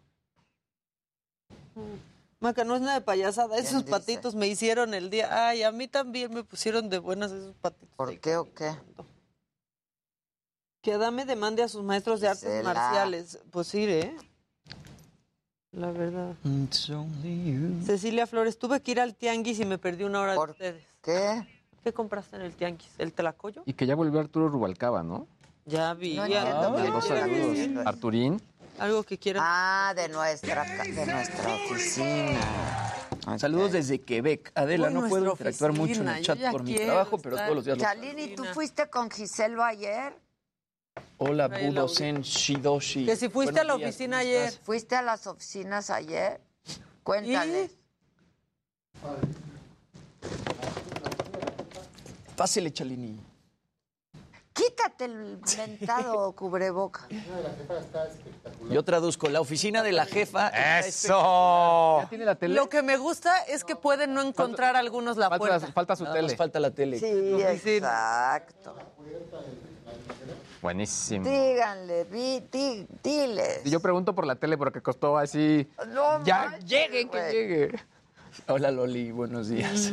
Todavía no ponen teles. Ya están en detalles, ¿no, Chalini? Alexandra, gracias. La cabina, ¿en ¿qué tal el piso de los foros? Mm, Qué no sé si hacer un programa o patinar. Está increíble. No ha sido ni Pero me enseñaste el- Sí, ese no piso. No, he ido, no he ido. He visto por afuera. O sea, el edificio. Se te van a encomendar visitas. Sí, yo, claro. ¿Que ¿A qué hora se va a presentar en el programa Daniel Boaventura? 11. ¿No? 11.30. Te amo, Maca, dice conocer el, estudio de la saga. Ya Eres. Ya mero, ya mero. Y vienen sorpresas. Saludos Miguel desde Orlando, dice, Florida. dice Hola chicos, saludos desde Boston. Qué bueno su show. Gracias. Dice Álvarez dos Santos. La mujer ya bien pacheca amando a sus Es que ahí Sí, exacto, exacto. había un video hace mucho de un chavito super high en el Denle like. ¿no, banda? Neta. O sea, ¿por qué pasan por aquí y no dejan su like? Porque no son ¿No bondadosos. les gusta el show? Sí, Ni que no, costara. no, denle like, no cuesta. Así. Rápido al baño. Nos saludan desde Utah, Mario Mote. Lice dice que cree que ganó una estancia en el programa de Saga Live. Yo ya dije los ganadores, di la lista, pero contáctanos a dónde. Gisela. Gisela. Ay, Gisela. Saga en vivo arroba gmail.com. Saga en vivo gmail.com. Carolina Barraza, muchísimas gracias.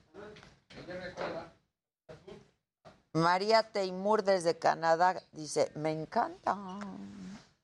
Porque ella nunca me pone.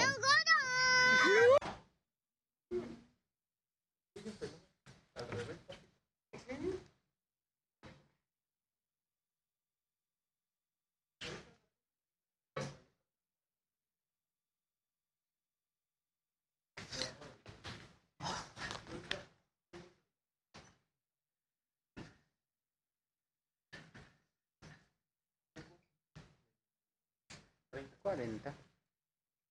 voy a empezar a Aquí.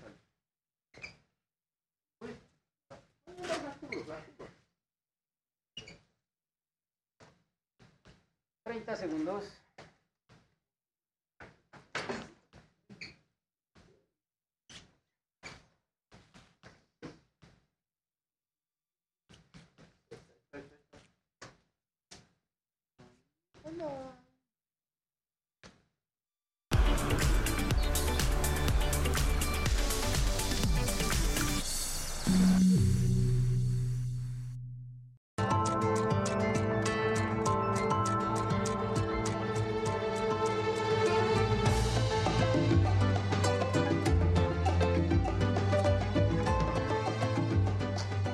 Comparado con el primer trienio del gobierno de la administración pasada de Enrique Peña Nieto, en lo que va de la actual administración, se incrementaron en 85% los ataques contra la prensa. En total, se han registrado 1.945. Solamente en el 2021 hubo una agresión contra periodistas cada 14 horas. Y pese a estos datos de la organización artículo 19, el presidente pues parece vivir en una realidad alterna. Nosotros garantizamos la libertad de expresión. Nadie es censurado. Yo nada más replico.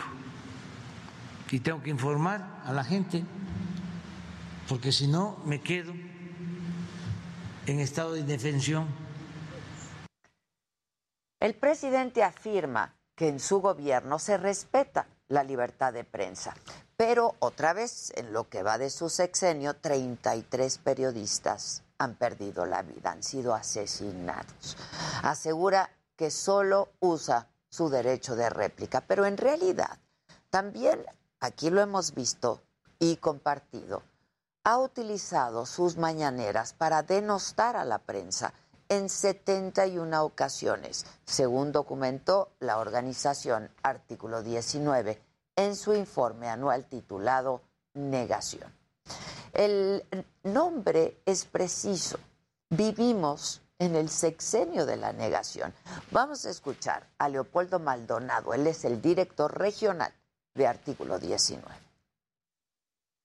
Cuando el presidente exonera, difama, niega, distorsiona o minimiza, el resto de la administración tiene dos opciones.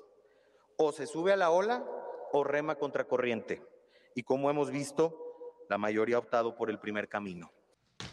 Este modelo de negación, de torcer la realidad para poner a la prensa en el lugar de la oposición, es muy riesgoso para la vida en democracia. El lugar de la prensa no es de uno o del otro lado del poder. Es simplemente cuestionar al poder y presentar los hechos y tener la seguridad de hacerlo sin que en ello se te vaya la vida. Este gobierno acumula 33 periodistas asesinados en lo que va del sexenio. A pesar de la negación oficial, sí, es el periodo más violento contra la prensa del que se tenga registro más de los ocurridos durante el mismo periodo de 40 meses con Peña Nieto, 19 periodistas asesinados, y Felipe Calderón, 26. Negar esta realidad conlleva no tomar medidas urgentes para frenar esta espiral brutal de violencia. Y hablamos de una espiral de violencia porque la inmensa mayoría de estos casos quedan en total impunidad. Y aunque a veces el gobierno celebra haber detenido a quienes jalan el gatillo, la verdad es que no se llega a los autores intelectuales. Así es que, pues no podemos hablar de justicia mientras esto no ocurra. La narrativa descalificadora del gobierno actual es una pieza del complejo rompecabezas de la violencia contra la prensa y los periodistas y tiene un efecto en cascada. La violencia desde el Estado, además, tiene un efecto cascada. Por ello, seguido de las autoridades, son particulares los responsables del 21.31% de los ataques contra la prensa, o 137 casos. Seguido de los partidos políticos, con un 9.18%, y 42 casos de la delincuencia organizada, que representan el 6.53% de los casos totales. Como artículo 19 ha mencionado constantemente, la estrategia de estigmatizar a la prensa no es nueva, pero sí se ha agudizado durante el presente mandato. La propia Secretaría de Gobernación reconoce que del 2017 al 2021 se cometieron nueve homicidios de personas que estaban bajo el mecanismo para la protección de personas defensoras de derechos humanos y de periodistas. Es decir, estamos ante un gobierno que dice defender la libertad de expresión, pero ataca a periodistas y a los que están en riesgo, pues los deja en el desamparo. Y cuando los matan, no les puede ni siquiera dar justicia. No importan los datos, las cifras. Hay víctimas, víctimas fatales y estamos en este sexenio de la negación. Yo soy Adela Micha y continúo. Reabren la circulación en Periférico Norte luego de 17 horas de protesta por la muerte de Hugo, el joven de 15 años asesinado en una fiesta el fin de semana en el Estado de México. ¿Se un carro? Sí. Sí. Hasta que encuentren al asesino. Pero no nos vamos a mover hasta que no lo detengan. Detienen a los dos hombres que agredieron a una familia en Río Churubusco. Les decomisaron una pistola y un bastón. La oposición insiste en que se debe sancionar al secretario de Gobernación por usar recursos públicos para promocionar la revocación de mandato. La presencia y las palabras del secretario de Gobernación, el encargado de la política interna de este país, lo convierten de manera tácita en el jefe de campaña del presidente López Obrador y en prácticamente el presidente de Morena.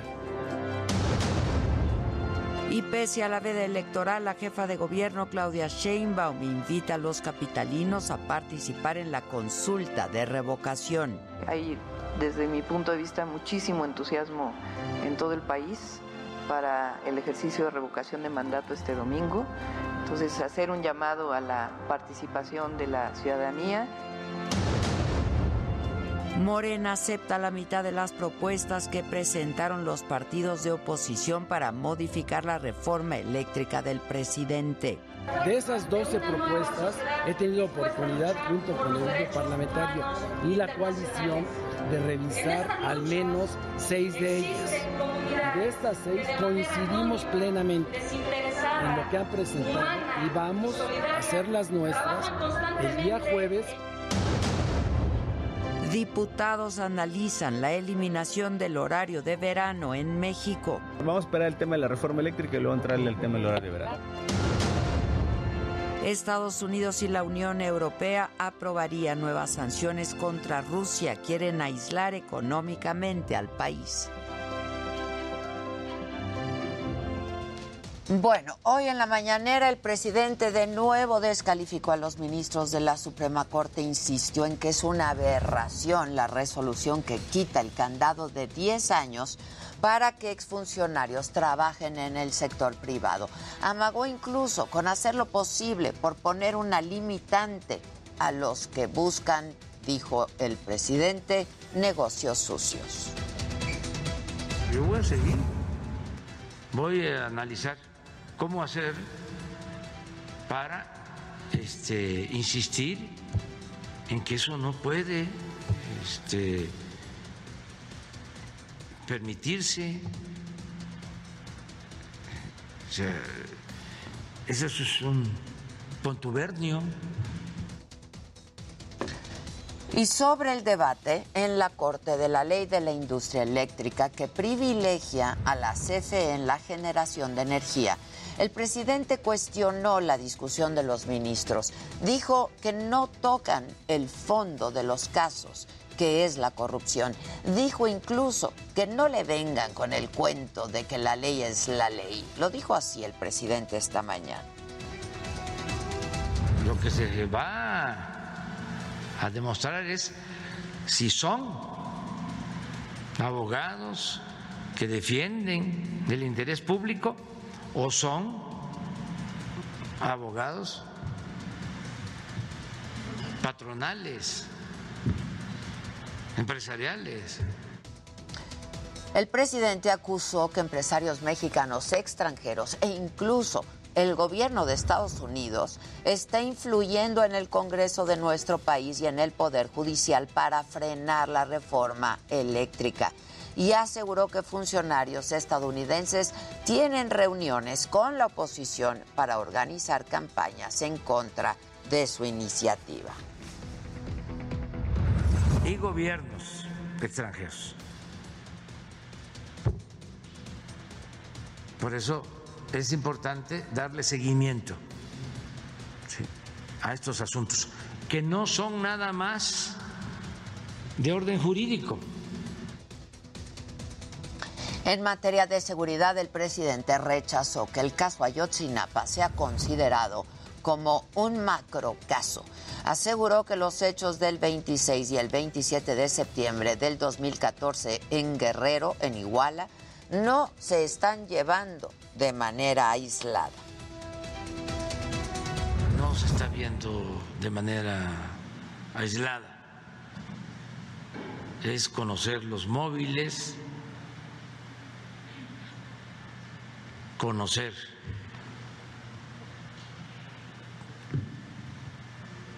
quienes participaron.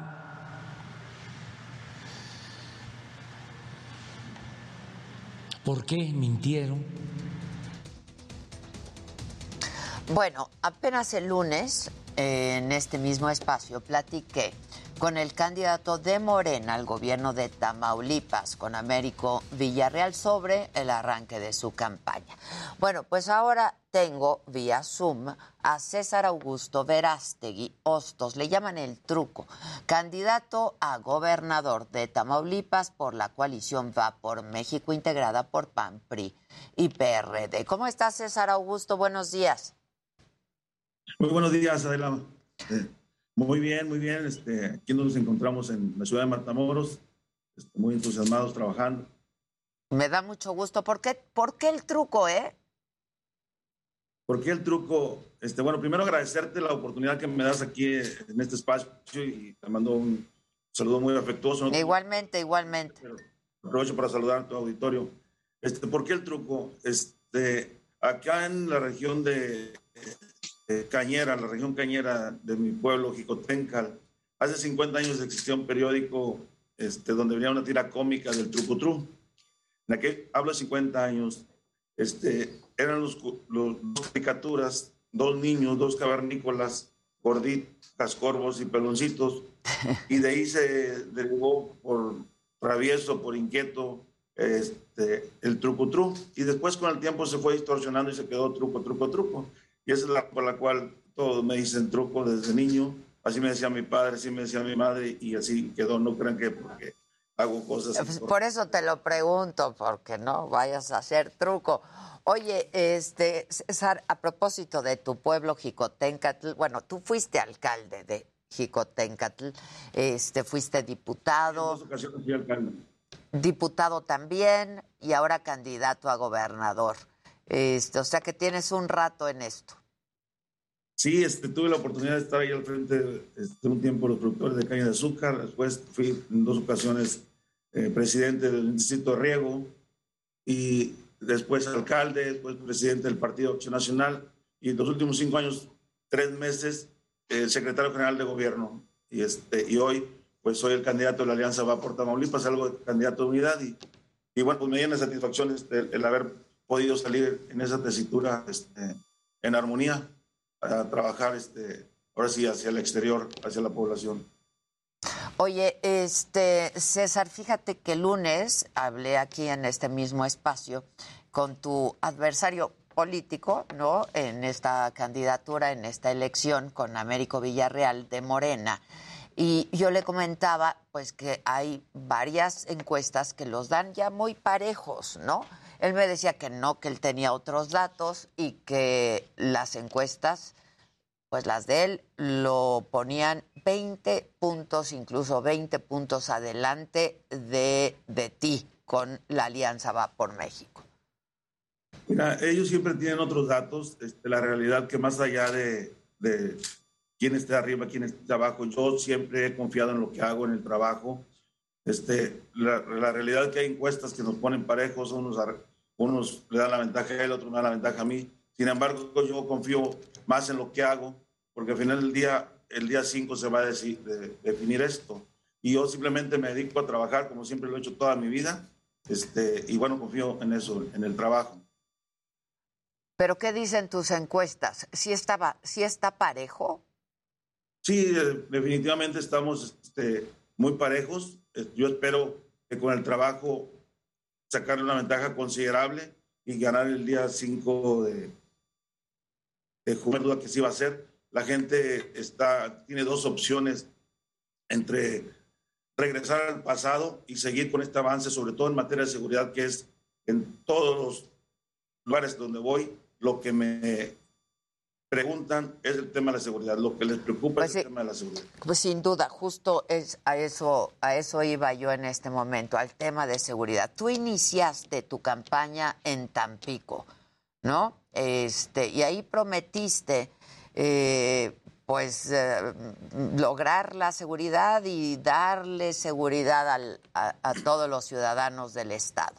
¿Cómo vas a lograrlo? Porque pues el crimen organizado sigue ahí, César. Mire, su servidor, su servidor fue los cinco años que estuve en la Secretaría General de Gobierno, cinco años, tres meses. Fui parte del Gabinete de Seguridad y fui parte del grupo de coordinación para la consulta.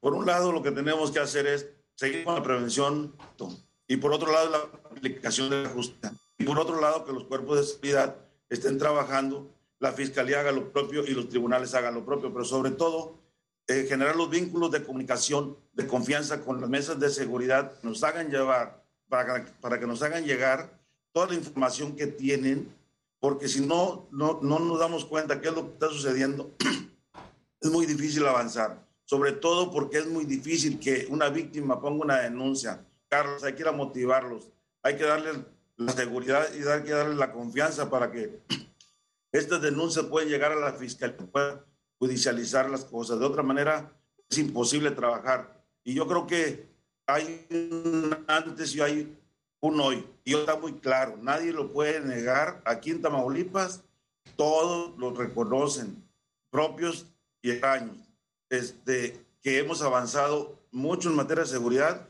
y no somos ilusos. Falta mucho por hacer.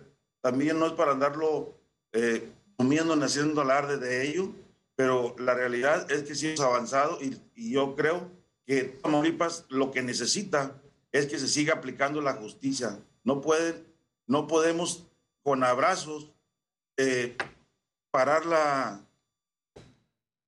la inseguridad. Tenemos que hacer una aplicación de la justicia. Los abrazos hay que dejarlos para la familia, para los amigos y al que se salga de la norma de la ley, que se aplique la justicia. ¿Tú cómo evalúas la gestión, eh, César, del actual gobernador Cabeza de Vaca y esto del Partido Acción Nacional? Eh, ¿Va a ayudar la cercanía con el, con el actual gobernador o cómo, cómo ves que pueda eh, el impactar en la elección? Mira, en todos, en todos los gobiernos tenemos positivos y negativos. Tenemos que reconocerse eh, y te puedo decir que la base de todo es el tema de la seguridad y todos los indicadores nos marcan que vamos mejorando. De estar en el estado, en el número 28 en materia de, de inseguridad, hoy estamos hablando que estamos en el lugar número 6 de los estados más seguros del país. Y eso se debe a un trabajo considerable. Y, y te he de decir una cosa, lo que les interesa a todo el pueblo de Tamaulipas es seguridad. Y obviamente a los inversionistas les interesa seguridad. A todos nos interesa la seguridad del Estado, la seguridad para nuestras familias y la certeza eh, para las inversiones. Y obviamente, si tenemos seguridad, se motiva la inversión, si se motiva la inversión, se motiva el empleo y empleos mejor remunerados y obviamente hay más dinero y hay más bienestar y progreso para, para las familias tamaulipecas. Este, César, un par de preguntas más. Está fallando un poco eh, el Zoom. No, no sé a qué se deba, ¿no? Eh, pero está fallando un poco y te, te, oímos un poco cortado. Pero tengo un par de preguntas más. La cercanía con Estados Unidos. ¿Cómo vas a aprovechar esta cercanía? ¿Qué lazos piensas estrechar? La cercanía yo siempre he dicho que la cortesía política jamás se debe de perder de la presidencia de la República, ni hacia los municipios, ni hacia todos los partidos políticos. Siempre debe de existir. En este caso, con los gobernadores vecinos, tenemos este, el Estado de Texas vecino, que aunque pertenece a otro país, pero nos interesa tener buenas relaciones por todo lo que tiene que ver en el tema de seguridad y lo que tiene que ver en temas comerciales. Y nos interesa también la relación con el Estado vecino de, de Veracruz, Nuevo León y San Luis Potosí. Al final del día, somos este, un Estado que nos interesa que, que los chinos también estén bien y están trabajando en conjunto para el bien de los tamaulipecos. Bueno, espero tener oportunidad de conversar contigo un poco más adelante y más largo, pero por lo pronto también te pregunto, ¿qué, eh, qué impacto va a tener también en la elección, no? Este, el crimen organizado y va a ser factor en la elección, porque lo hemos visto en elecciones pasadas, ¿eh? Yo espero, yo espero, este que no se metan. Nos queda claro, aquí tenemos siete regiones. Tenemos la región del sur, la zona conurbada, la región de Ciudad Mante, la región de la capital del estado, la región de Matamoros, en la cual hoy me encuentro. En, eh, tenemos la región de Reyes, la frontera chica y Nuevo Laredo. Obviamente, demasiado en materia de seguridad. Sin embargo, como les digo, no somos ilusos, falta mucho por hacer. Yo espero que sean unas elecciones limpias, transparentes y que la haga a emitir su voluntad popular y, y, este, y que no haya ningún problema. Hemos trabajado para ello y bueno, hasta ahorita no ha, no ha habido eh, indicadores que pueda haber la intromisión de gente extraña al proceso. Bueno, estemos en contacto. Te agradezco mucho, César, y buena suerte. Muchas gracias, Adela. La suerte se construye, la estamos construyendo. Muchísimas gracias. Al contrario, César, muchas gracias. César, el truco, así le llaman, Verástegui. Vamos a hacer una pausa y regresamos rapidísimo. Eh, como todos los miércoles, tenemos consulta, consulta con Javi Derma. Volvemos.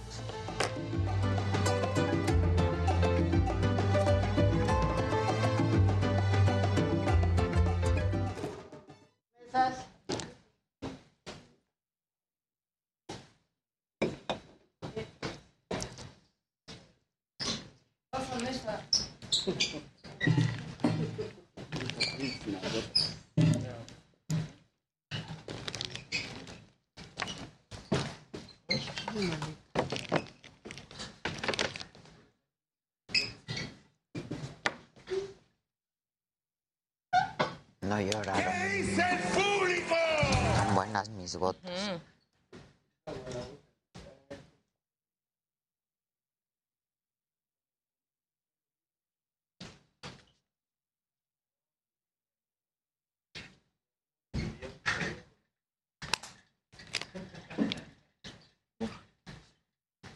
Estamos en redes sociales. Hola, hola. Gente bonita. Ya llegó. ¿Qué onda, banda? Hola, Ay, mija. Ja- Tengo pena de ver a Javier. Deberías, no manches. sabes, no, no sabes. No, no, no. me- Yo ya no les quise Esta dar y la otra es Cuincla. No, no, no, no. Pero me recuperé rápido, pero hinchada, o sea, nunca se me había hinchado la frente del sol. Ya ayer no llegaron. No, ya sé, es que tuvimos una complicación. Está bien, pero bueno, qué bueno que ya, ya. se me deshinchó, ya. O sea, Qué estaba bueno. abultado, ya solo se me está descarapelando y sigo con el Nutracort. Exacto, en la mañana y en la noche, un- pues toda esta semana, para que se termine de. Pero bueno, ya ahorita ya se ve normal. Sí, está tapadito, pero sí. O sea, la nariz morada. Sí, yo ya no les, este, les di lata porque dije, ay, no, que descansen el fin de semana. Alan, ¿verdad? Pero ya quedamos A de donde fue la fiesta. Sí, sí, sí. Convivio. Exacto. bueno, qué bueno que ya. Sí, no manches. ¿No te pusiste bloqueador, Maquita? No puse nada. No, no, no, no, no, no. no. Tú sí te pones en la cara, ¿no, Ade? Siempre. Siempre, siempre, mira, sin piel sana. No, en la Pero cara. no saben, Adela, cómo nos fue, o sea, cómo nos fue a Teresa y a mí con Y Adela. Teres, Teres todavía es más blanca. No, Teresa estaba peor. No, Teresa Teresa estaba... quemaduras de segundo Sí, grado. Teresa O sea, peor. neta. Pero, porque ella sí Yo una me vez me quemé en bien. Acapulco y me salieron ámpulas en Ah, la sí, espalda. y luego les llega a dar fiebre y todo. Y cada quemadura de esas incrementa un 10% la posibilidad de tener cáncer de piel. en Calla, calla, por favor. Sí, entonces. No, no, no, no sabes lo que fue estas dos. No, no, pero no Porque además les dije, es que no hay, no hay bloqueador y les dije, Ay, me hubieran escrito. y les dije, Javi estaba traía ahí, miles yo traía de- diez. Dientes puso todo el kit. Todo Todo, claro. Pero se lo llevó. No, pero me habían Este, dicho no y les hubiera ahí dejado. No, pues es que ahí fue como antro, o sea, se Claro, acabó y prendieron las luces y órale. Váyanse entonces cada quien. Sí, sí. dije, Adela trae todo. No, yo no Pues, traía nada. Ah, pero yo estaba ahí, no, Yo no traía nada porque Porque yo iba a llevar. Y me no, y porque dicho, llevaba una, no documenté, y ya ves que siempre, lo- no hay, Sí, no, no, te lo no tiran. vienen en No hay en chiquito, chiquitito, sí. más que la cara. Sí, más que lo de la cara. Pero lo de Teresa todo lo del Y de dije, compramos ahí, que no hay bloqueador, dije, no había bloqueador. ¿Y tú te pusiste qué, bronceador o no te pusiste nada? No, no, es que está, es otra aceite, cosa. Pero es otra cosa, yo estoy curtida. Teresa se durmió de un y lado se quedó horas. dormida. Y entonces Ah. yo le despertaba y no ahorita y la despertaba y le ponía, yo le dije, pónganle una toalla encima o algo. Y Teresa, no, ahorita ya me despierto. No, todo mal. Pero yo te puedo apostar que ya aprendió. Yo esa vez que me quemé así, de ahí Ya en adelante aprendió. ya. Ya Se aprendió, prendió ya ella. aprendió, yo creo. Es horrible. Yo de esa vez ya no, no se me olvida jamás ponerme bloqueador. Porque una vez me quemé, que- me quemé hasta las orejas. Sí, No O sea, no. Claro. Es Sí, malísimo. de hecho, eh, eh, en hombres es muy común que se quemen las orejas y la nuca. Sí, claro. Porque nada más se ponen el filtro en la cara y en la oreja no. Y terminan con las orejas todas súper mega rojas, rojas, rojas. El pelo, o No, yo, yo ahora con los bendis, Ah, pues sí, así no. sí, las agarro y porque sí, también luego la pobre la noche les da fiebre. Ah, Es un tema que se estén ahí quemados.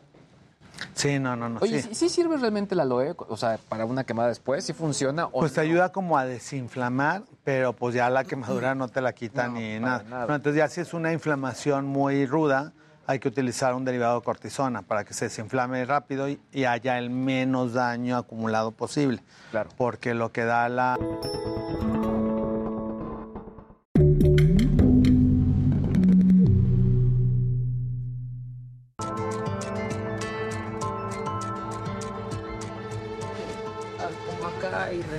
Sí, claro. Aplausos. ¡Bravo! La alegría de la piel. ¿Cómo estás, mi querido Javi? Bienvenido. Muchas gracias. Oye, esta historia terrible que hemos relatado desde el día de ayer del asesinato de un jovencito, ¿no? Eh, en una, pues en una fiesta en el Estado de México.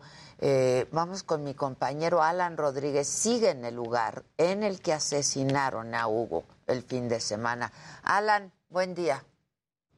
Hola, ¿qué tal? Adela, amigos, muy buenos días. Continuamos dando seguimiento a toda la información que ha surgido al respecto del homicidio de este joven identificado como Hugo N., el joven de 15 años de edad, quien fue atacado por una persona al momento de que se estuviera registrando una fiesta clandestina al interior de este espacio conocido como el Jardín Imperial. Aquí podemos observar, pues, eh, parte de lo que puede parecer una fogata en la que, pues, eh, las personas que estaban en este punto quemaron algunas pertenencias que se encontraban en este espacio. Pero también, Adela, amigos, llama mucho la atención algo que hemos podido encontrar muy cerca de este espacio y es que a unos cuantos metros de la entrada de este salón ejidal podemos observar una serie de botellas, vasos de vidrio, incluso algunas copas, más o menos como las que se narran en la, eh, pues lo que se narra que se comentó al respecto de estas agresiones.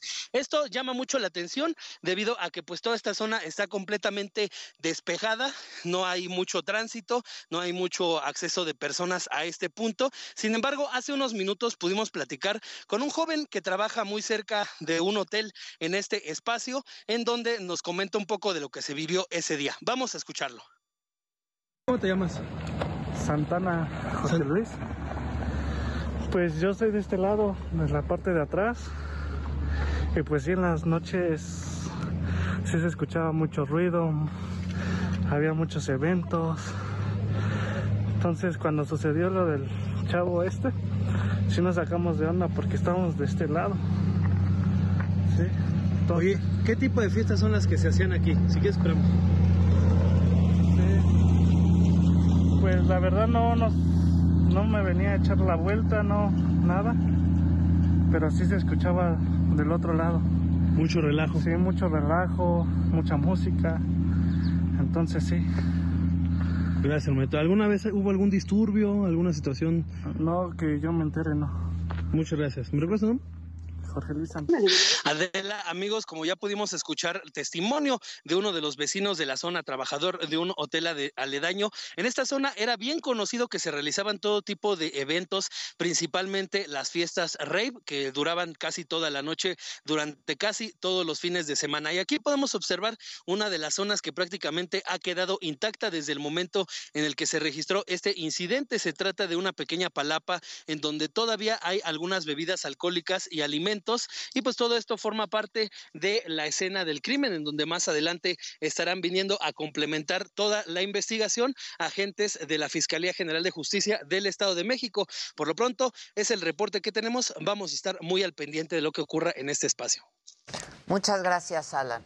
Muchas gracias.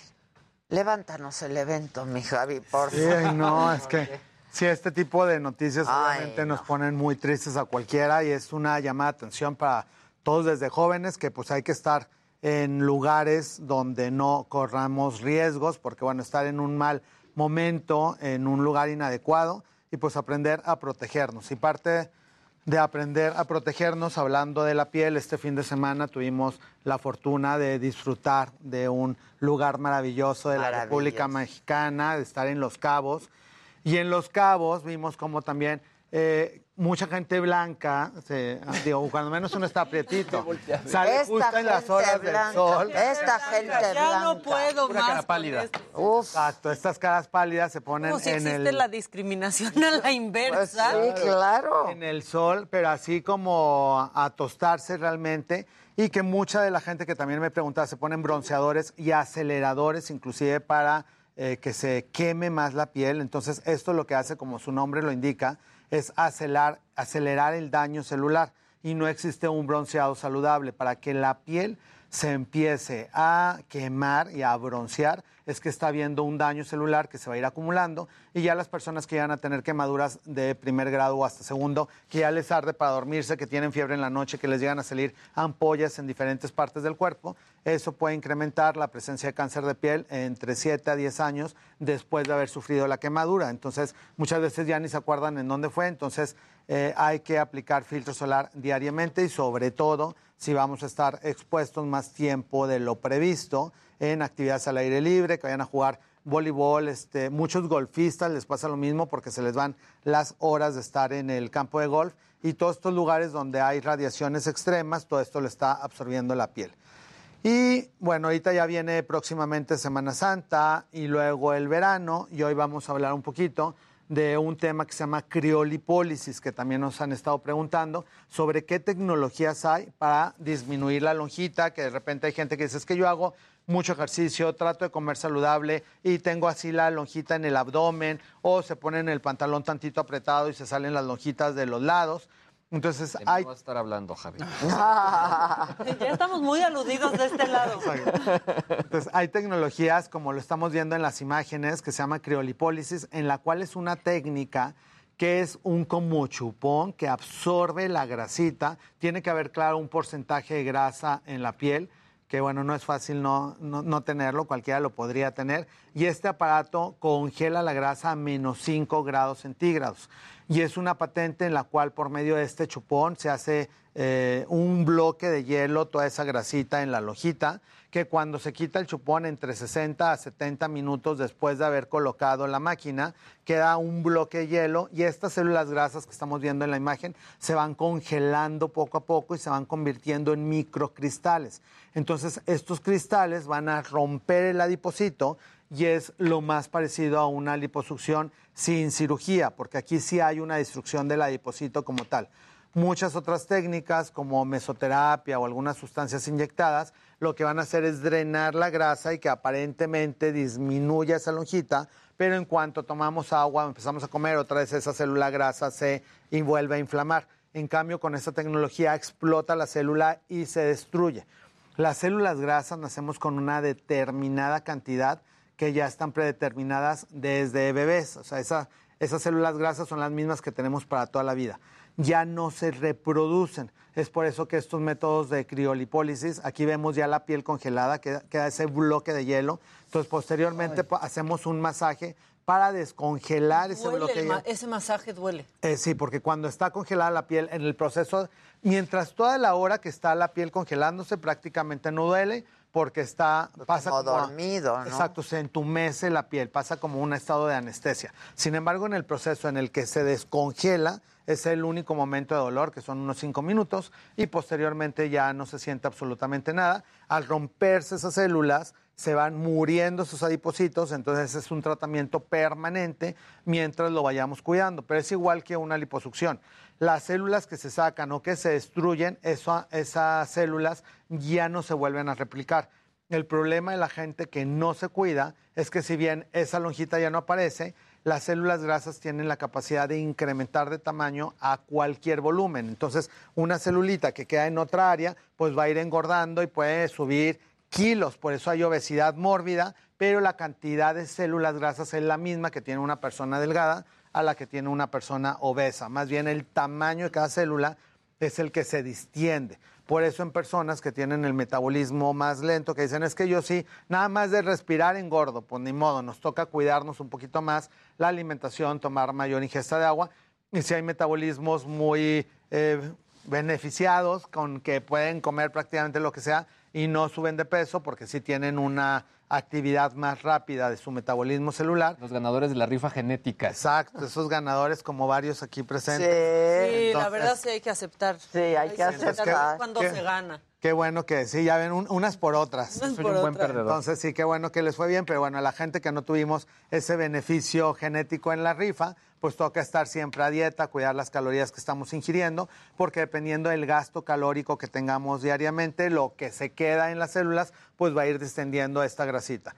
Eh, una vez que se congeló la grasa, se pasa al proceso del masaje para descongelarlo y las células va- las va a ir drenando de manera natural el organismo en los próximos tres meses. Entonces, por eso ahorita estamos muy a tiempo para verano, porque tampoco es de que salgan de la máquina ya con el proceso de destrucción de la grasa. Durante los siguientes tres meses se va a ir drenando y más o menos a los tres meses ya se destruyó esa grasita.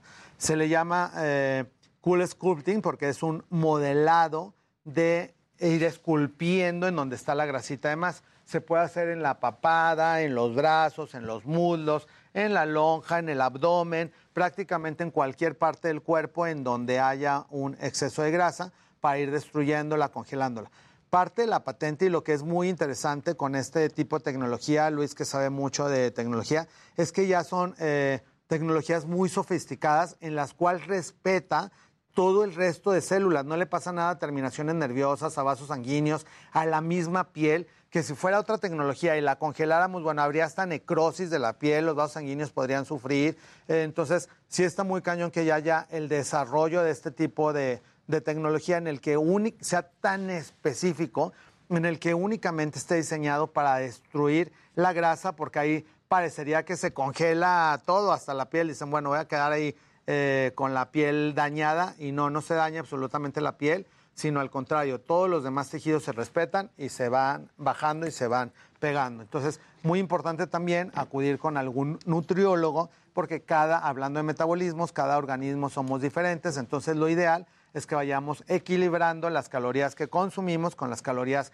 que gastamos para que podamos pesar más o menos lo mismo durante toda la vida. Yo creo que tú desde cuándo pesas lo mismo. Sí, eh? hace muchísimos años. Yo prácticamente desde prepa, igual peso lo mismo, subo un kilo bajo un Exacto, kilo. yo también subo uno bajo uno. sí. Pero, El digo, en mi caso sí, toda mi familia es gordita. Ahorita que me vean, me van a odiar, pero siempre los traigo a raya de que tienen que ponerse a dieta, que tienen que tomar más agua, que hay que hacer más ejercicio, porque nosotros, mi familia no fue beneficiada en esta rifa genética, entonces todos tendemos a la obesidad, pero yo sí me mantengo a raya tratando de comer saludable. Entonces, parte del consejo, pues es eso. Si no sabes qué te hace daño y qué no te hace daño, pues acudir con un nutriólogo para que te pueda hacer una dieta balanceada y que muchas veces la palabra dieta también asusta de que ay no va a poder comer nada. No, es un régimen. Es un re- exacto, es una disciplina. hábito. Más dieta es lo que comemos todos los días. Todos Y los una- días. esa es la dieta. Exacto. Y, y bueno, el chiste es hacerte de un hábito, ¿no? Claro, entonces- Y te puedes dar licencias, o sea, también, ¿no? Sí, fin de pronto se te antoja, o sea, no es como para que nunca sabiendo comas nada.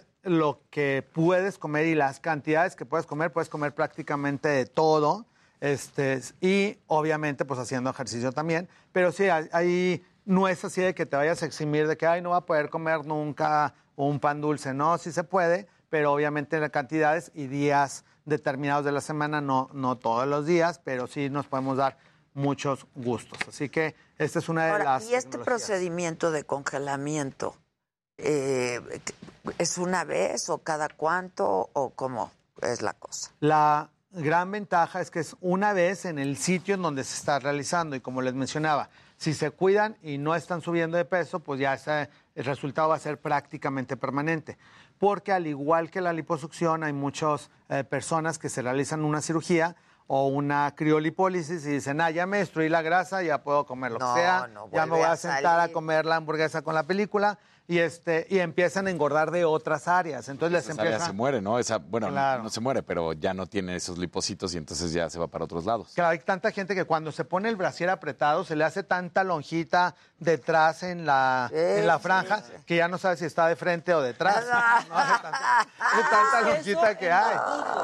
En los muslos Hace igual. mucho. Ajá. Y parece una barra de mantequilla cuando está congelado. Sí. Y entonces te y es un dolorón que a mí el doctor que me lo hizo me dijo, es que hay gente que la sedamos. Exacto. Que no plano aguanta el dolor. Ese, ese dolor. Preguntan que si en la papada se puede, Javi. En la papada también se puede, lo único es que hay que tener un porcentaje, porque hay flacidez de piel y hay papada por grasa. Entonces ya le checamos cuánta grasa tienen y si sí, porque lo único que hace es destruir la grasa. Si sí hay una cantidad determinada de grasa, sí se puede congelar para que se vaya pegando. Pero a veces es pura es flacidez, mejor no. tener tantita grasa, porque si no te se Claro. cuelga más. Claro, no, pero tantita grasa. O sea, ya cuando son Ah, candidatos no, al aparato, no, no. es que ya son estos cuellos que se pegó casi el cuello con el Que ya no es con el tórax, ya no es papada. Ya, ya somos como un minion, todo, Exacto, todo unido. junto. Entonces sí, para Un ir... ladrillo de Exacto, entonces para ir definiendo los espacios corporales entre cabeza, cuello, tórax. Entonces sí- Exacto. sí, que haya que haya una diferencia entre en- anatómica.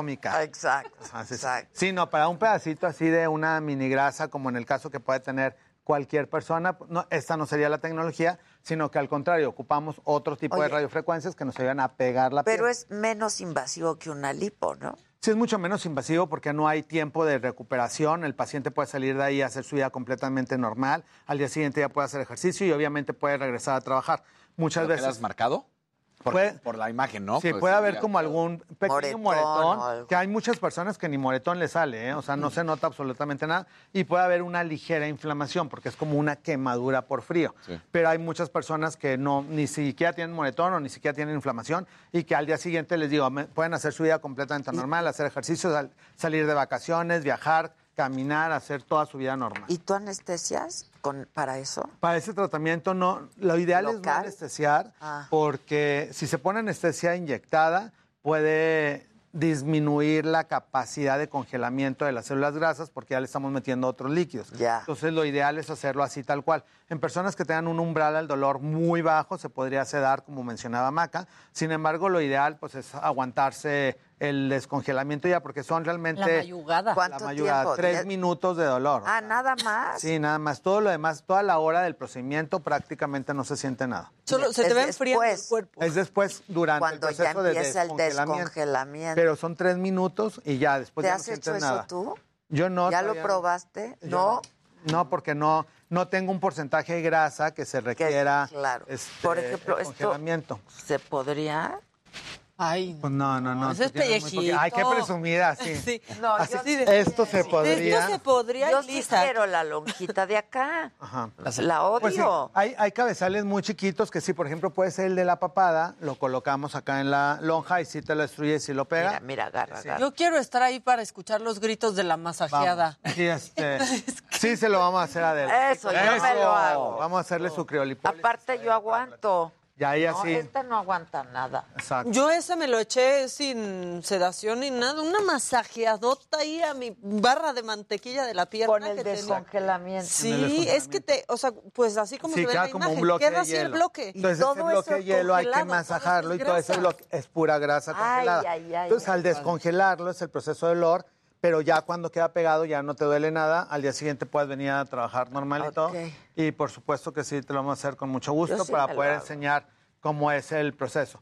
Este es como la- el chupón Ese- ese gigante. Ahí queda yo. congelado y ahí es Esta barra. esa es como la barra de hielo que al deshacerla es cuando llega a. Ese es el masaje. Ay, ay, ay, ay. Ese es el proceso que duele.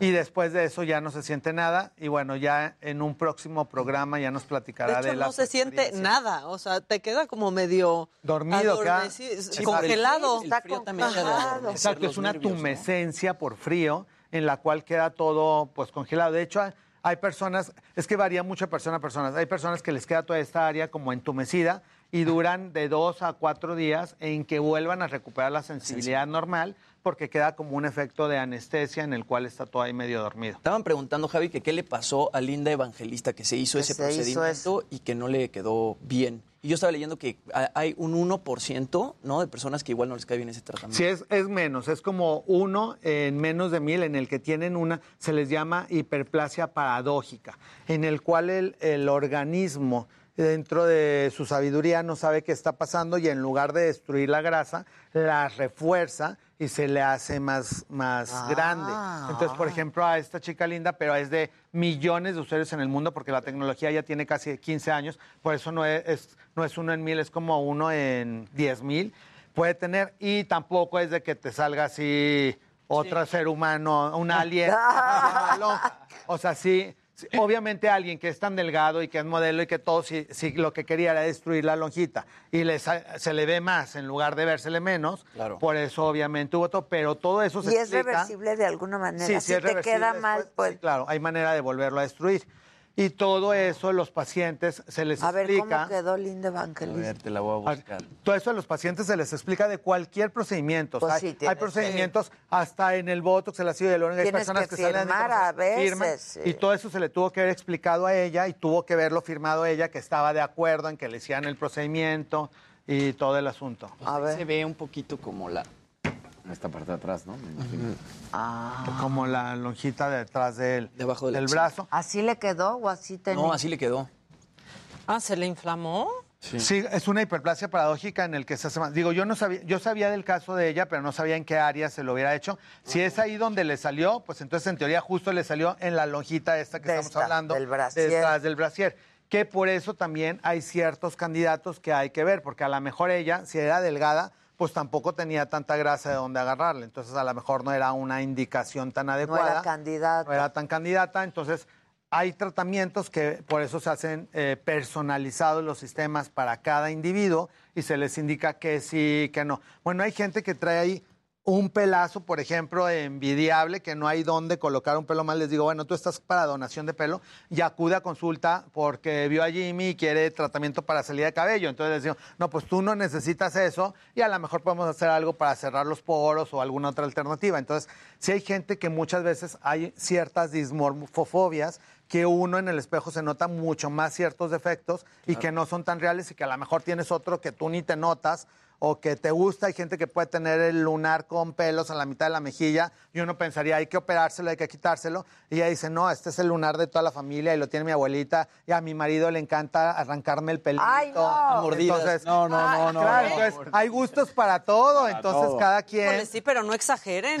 O sea, sí hay gustos para todo, pero luego se pasa. Entonces aquí lo importante, estos ejemplos nos sirven de que no los, todos los tratamientos son para todo el mundo, que hay que acudir a lugares especializados, que hay que leer las letras chiquitas, porque es como en el banco, en las tarjetas, en cualquier cosa. O sea, hay que fi- fijarnos qué firmamos, porque obviamente ella pues no pudo Además hacer dice nada que tuvo contra esa siete. compañía. Siete sesiones, dice. Ah, bueno, o sea, siete sesiones. En todas tuvo que haber firmado y este y creo que no procedió nada en contra de la compañía que se lo hicieron porque ella tenía todos los documentos Firmó. firmados de que aprobaba que le hicieran el tratamiento. ¿Cuántas sesiones se necesitan? Preguntan.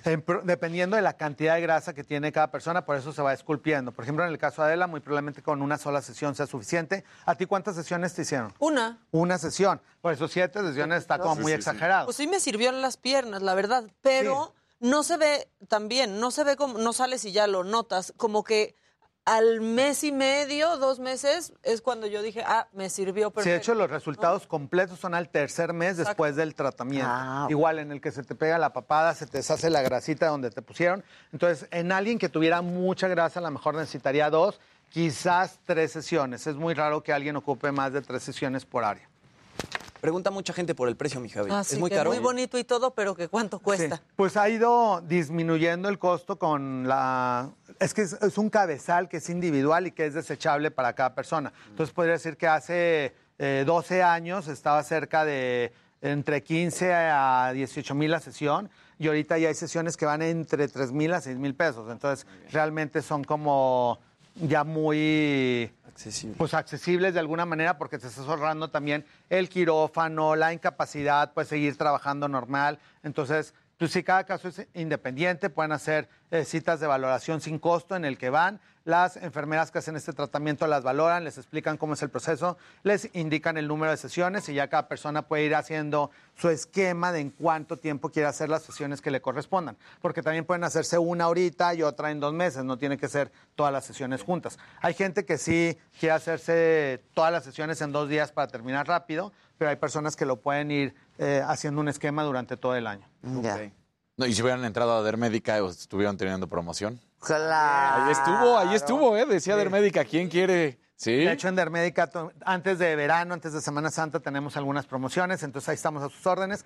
Y pues agradecerle también a Adela la invitación a, a la saga, no, a los cabos pues, que estuvo espectacular, mucho. que tienen que ver ese capítulo porque buenísimo. creo que en lugar de darnos tequila nos dieron como suero de la verdad porque dijimos cosas nunca antes escuchadas. Sobre todo aquí. Exacto, entonces para Aquí, que mi carnal. para que Estuvo vean bien padre. estuvo súper padre y La para que de tus visitas fue muy divertida, la verdad. Sí, entonces Sí. muy bueno. Muy, muy divertido. Muy Ahí, divertido. ahí van a saber mucho del behind the scenes, de lo que hacemos no nada más cuando estamos trabajando, entonces que también hay una vida de ser humano detrás de cámaras. Y Claro. Estuvo súper divertido. así Como que- en todas las como personas. otras ¿no? personas. Así que ahí les voy a dejar también el día de hoy la liga para ese capítulo de la saga, para que vayan a verlo, comenten. Nosotros y también, Ahí Josué. nos vemos. Que hay entrenador, hay entrenador Ah, sí. bueno. Ya, ya. No. Pa- por eso no he necesitado la criolipólisis, porque me Claro, traen- me te traen en traen, friega haciendo mira. ejercicio. Harta cosa. ¿A qué hora haces ejercicio en la mañanita? Sí, normalmente a las 7 de la mañana diario, de 7 a 8 y media, y ya después a desayunar y a las Ordenado. actividades del día. y hay veces que si tengo algún compromiso más temprano, pues 6 y media o hasta las 5 de la mañana, hacer las rutinas de ejercicio. Y bueno, ya se acerca Por 10 de mayo, ya estamos casi a un mes, y en me lo dijo Adela, vamos a tener una canasta con valor de más de 80 mil pesos en productos. Wow, ya que le subió, eran 60. Ajá, vamos No, subiendo. no porque ahí le agregué acumulando. Todo lo que llevé a los cabos lo metimos también en esa canasta. Entonces ya ahorita va como en 80 y este ya después la producción de Me lo dijo Adela van a determinar cómo se va a hacer esa eh, dinámica para poder uno de ustedes, de toda la gente que tenemos la, la dicha y la fortuna que nos estén viendo en este programa, pues sea de los ganadores y pueda ganar tanto la mamá como toda su familia. ¡Qué padre! ¡Wow! Bien. Bueno, por lo, pro- por lo pronto tienen que estar suscritos a la saga, ¿no? Obvio, obvio. Por lo pronto. Sí, va a haber varios requisitos dentro de la dinámica. Exacto, pero ya se los obviamente- vamos a ir diciendo, pero pues Exacto. también, ¿no? ¿Eres Por lo banda o pronto, no eres banda? a la saga y seguirnos en Instagram, Adela Micha, Javier, Javier. Derma, que ahí estamos a sus órdenes. Exacto. Y pues estamos en contacto. Te queremos mucho, Javi. Con mucho. Mucho. Este, pues yo te veo, ¿te vas de vacaciones? Me voy de vacaciones, pero nada más de jueves a domingo la próxima semana. Entonces estamos trabajando de aquí hasta el próximo miércoles. Ah, bueno. Yo Todo el mundo se quiere dar sus toques justo antes de salir. Sí. Exacto. ¿De cuáles? ¿De qué hablas? Perdón. Este, no, yo no, yo ya me voy, regreso en dos semanas, pero regresando, pues después de la vacación. Hacer la Ah, criolipólisis. Exacto, porque se va a comer. Exacto. Se va a comer. Se va, Muchas se va a gracias. comer. Exacto. Gracias, Javi. Regresamos luego de una pausa. ¿Quién viene? Daniel Boaventura. Ya llegó, creo. Está celebrando 10 años de carrera. Wow. Y le dicen el Frank Sinatra de Latinoamérica. Sí, canta precioso. Volvemos luego de una pausa.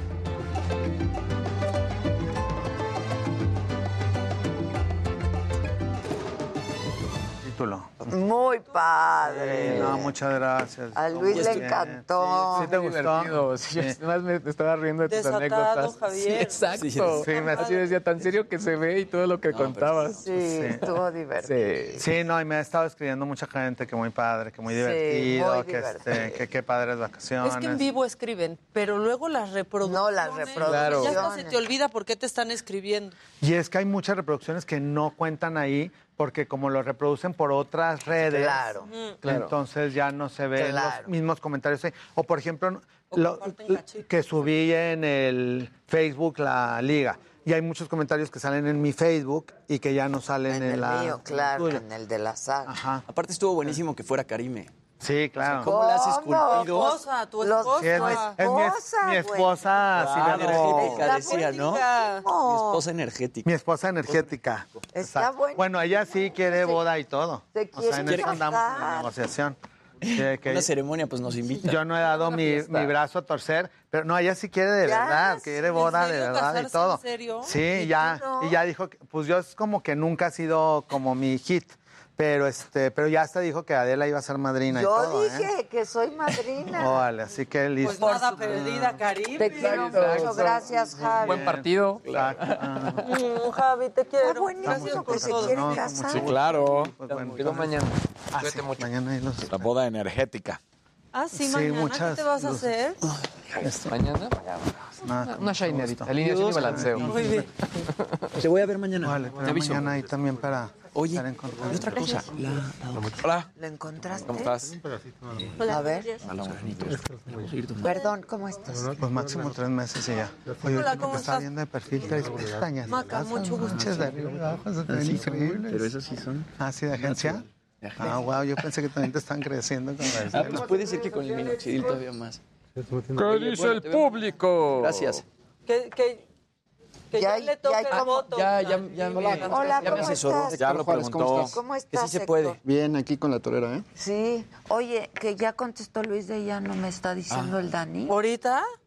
¿Es de ahorita? No, no, ese fue el hijo. Lo que te mandé. Pero Ah, contestó. lo del hijo. Ese es el hijo. ¿Contestó ahorita? Eso. ¿Dónde? A ver, manda. O sea, el hijo puso eso. ¿Esto cuándo fue? Eh, creo que hace unos días, no es de ahorita. Ah, no la es de ahorita. Sí, no. Ajá. Pero es el hijo. el que No, es que ese escándalo está. Sí. Qué cosa más fuerte. No, no, más fuerte Genaro Villamil desmintiendo a Loret con el, en Twitter ahorita con el departamento y contestándole. ¿Qué dijo? No está claro el desmentido de Loret, que no vale 5 millones su departamento, entonces ¿cuánto vale? Es vecino de García Luna, hábilmente ni lo menciona. Y si lo quiere regalar, entonces ¿cuántos departamentos tiene exactamente? No dijo que lo regala. Se lo Dijo, vende. Se lo vendo ahorita. Mejor hablemos de toros. mejor. Sí, mejor. ¿Por qué estás en vestida, mana? No. Exacto.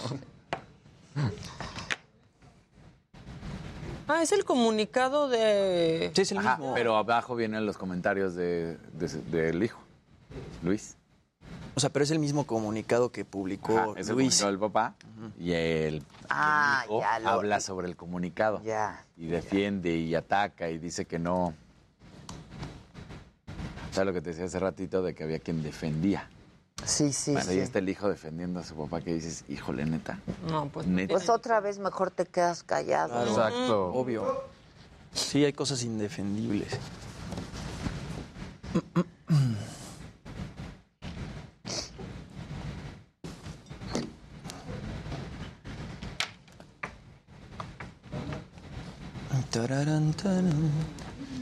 A ver. Tengo una foto de hace como 10 años.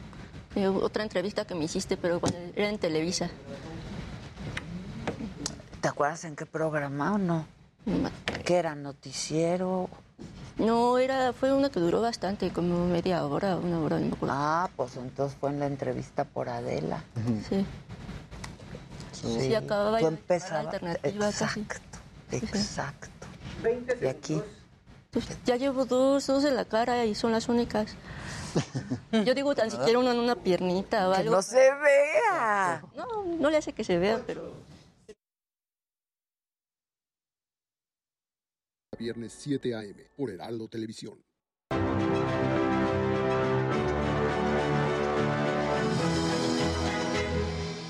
Bueno, hoy toca la sección de Mente Mujer eh, y Héctor Juárez es eh, colaborador y, eh, de la sección deportiva Meta en el Heraldo y también de Mente Mujer. Héctor, ¿cómo estás? Y nos traes hoy a una torera, qué padre. Y decíamos que ya nos conocíamos porque te entrevisté hace algunos años cuando tomaste la alternativa. Así es, y ya un par de años ahí.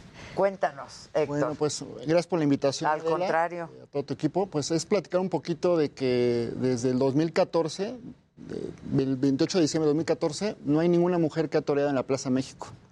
Entonces, pues ya son muchos años en las que pues ellas han tenido que quedarse sin torear y lamentablemente pues no vemos para cuándo. Eh, la nueva empresa de la Plaza México pues anunció nuevos carteles para lo que resta del año y todavía no hay ninguna mujer. Entonces, en, en realidad ese fue el ángulo de nuestra publicación de lunes en Mente Mujer. Pues eh, le dieron muy buen ángulo, la verdad, porque es increíble, ¿no? Sí, la verdad es que la mujer ha venido luchando muchísimos años en la fiesta de los toros y yo creo que hace 30, 40 años es que la mujer empieza a tomar más importancia y toreando animales al parejo de los hombres. Entonces, lo que se busca ahora es que se le reconozca a la mujer realmente como un torero más y que la mujer tenga un lugar en la fiesta de los toros. En, en otros ámbitos vemos que la mujer, a la mujer se le está dando apertura, ¿no? ¿Por qué en la fiesta de los toros no? Entonces, bueno, yo, yo pido aquí con, con mi voz, pero en el ruedo con mi actuar también. Y me Pues estoy preparando. Claro, se la rifan igual, ¿eh? Claro. Exacto. Se la rifan igual. Mismo, y, y cómo es para las mujeres, por ejemplo? ¿Pueden torear al mismo animal que un hombre? O sea, de tamaño, de peso, de... o, o cambia un poco. No, para el animal, o sea, no importa quién tenga delante, un hombre, una mujer, un niño, una niña. Y, y yo siempre lo digo así, un animal de 600 kilos, ¿qué diferencia va a ser para ese animal tener enfrente a un humano de 70 kilos que a uno de 50? De ninguna. Es lo mismo. Claro. Y aparte el 20 toreo... kilos no hacen la diferencia O sea, para el animal, claro. Exacto.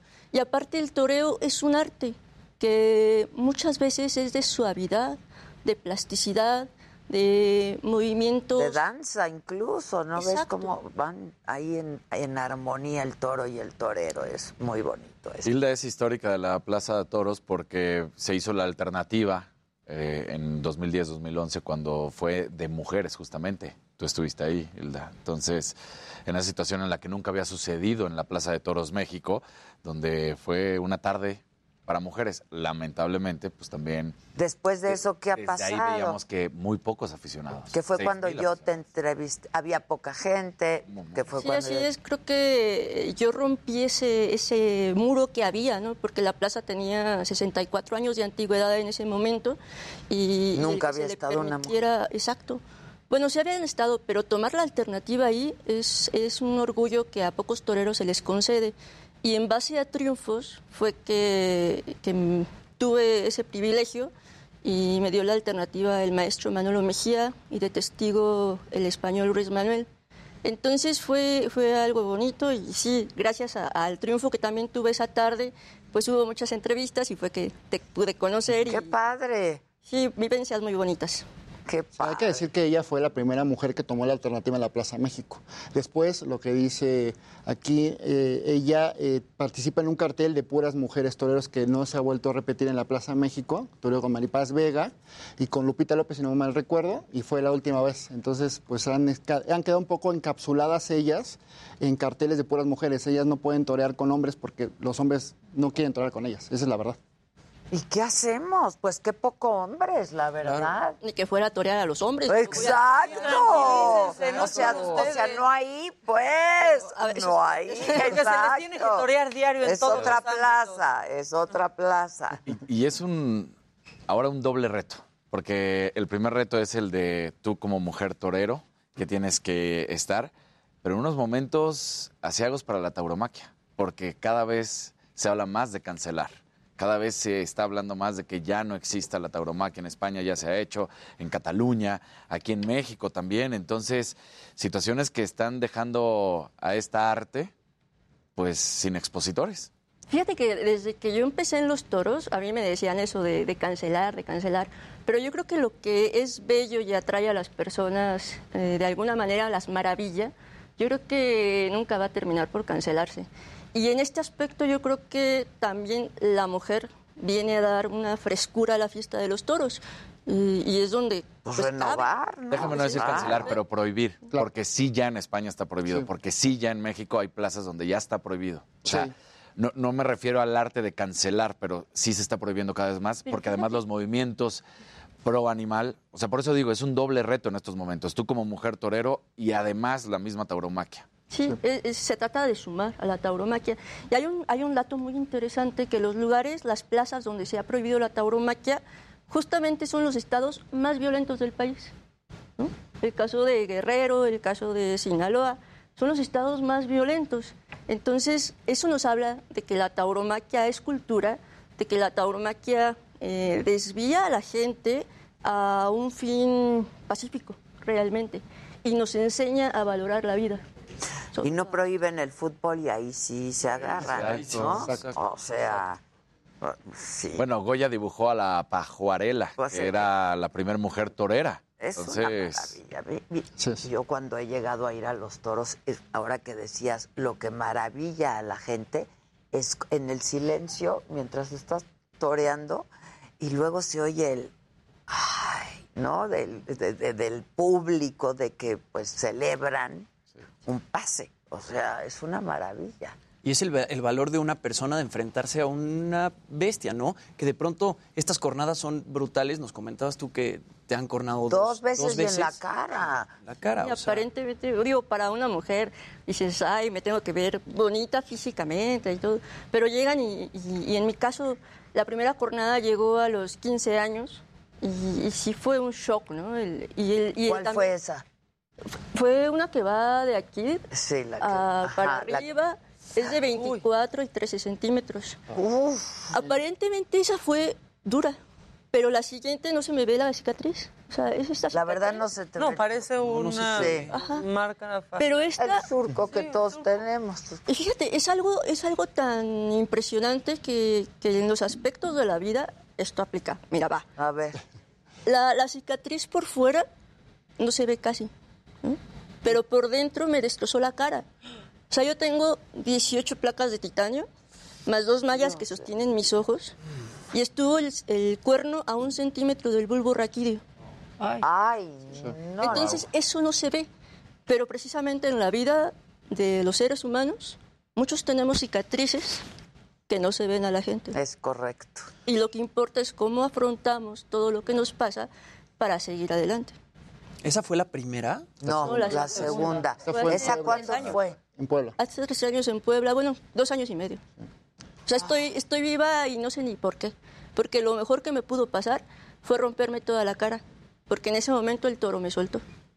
Y gracias a eso estoy viva. Ah, híjole. Y gracias a eso un hoy percance estoy muy diciendo, serio, muy, voy muy a serio. torear. Es lo que te iba a decir. ¿Y Sí. sigues toreando? Sí. Pero además, eh, Adela, ella tiene eh, pues bastantes lesiones en las rodillas. Acaba este, de recuperar de, la, de una última lesión de ligamento cruzado de la rodilla izquierda, pero la derecha también las- la, tienes hecha polvo, ¿no? Sí, tengo seis cirugías en la derecha, una en la izquierda, tendón de Aquiles también me lo rompí una vez, en fin, Eso son es bien muchas doloroso, cicatrices. ¿verdad? El talón de Aquiles dicen que se duele mucho. Fíjate que la que más me dolió fue una de tendón rotuliano en la rodilla. A la rodilla. Esa lesión es muy, muy dura. Y hace, hace poco hacía yo platicaba con muchas personas, ponía foto en, en redes sociales, ahora que se manejan tanto las redes sociales.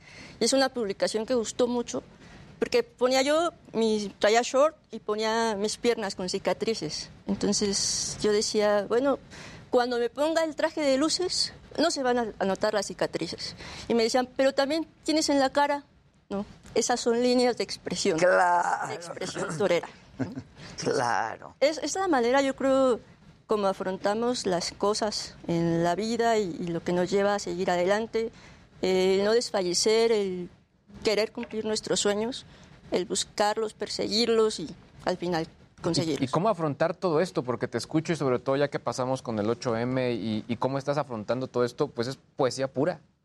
O sea, cómo estás tomando todos estos retos, todo lo que te ha pasado y cómo lo estás metiendo obviamente dentro de tu actividad y de tu sueño, ¿no? Sí, pues dicen que el, el error no es caerse, sino el error es quedarse en el hoyo. Claro. Hay que, hay que escarbar, hay que salir y, y buscar, ¿no? Renacer las veces que sean necesarias, no darse por vencido y, y al final, pues voltear atrás y decirles, mírenme, aquí estoy, con lo que me ha pasado, sigo adelante. Además, hay que recordar que ella es abogada. Ella ha trabajado en la Suprema Corte de Justicia de la Nación. O sea, también es una mujer que es muy brillante, no nada más en el ruedo, sino también en su vida, porque pues trabajar en la, en la- en la Corte pues no es, tan- no es nada fácil. No, hijos, y ahorita está bien interesante lo que está pasando en la corte.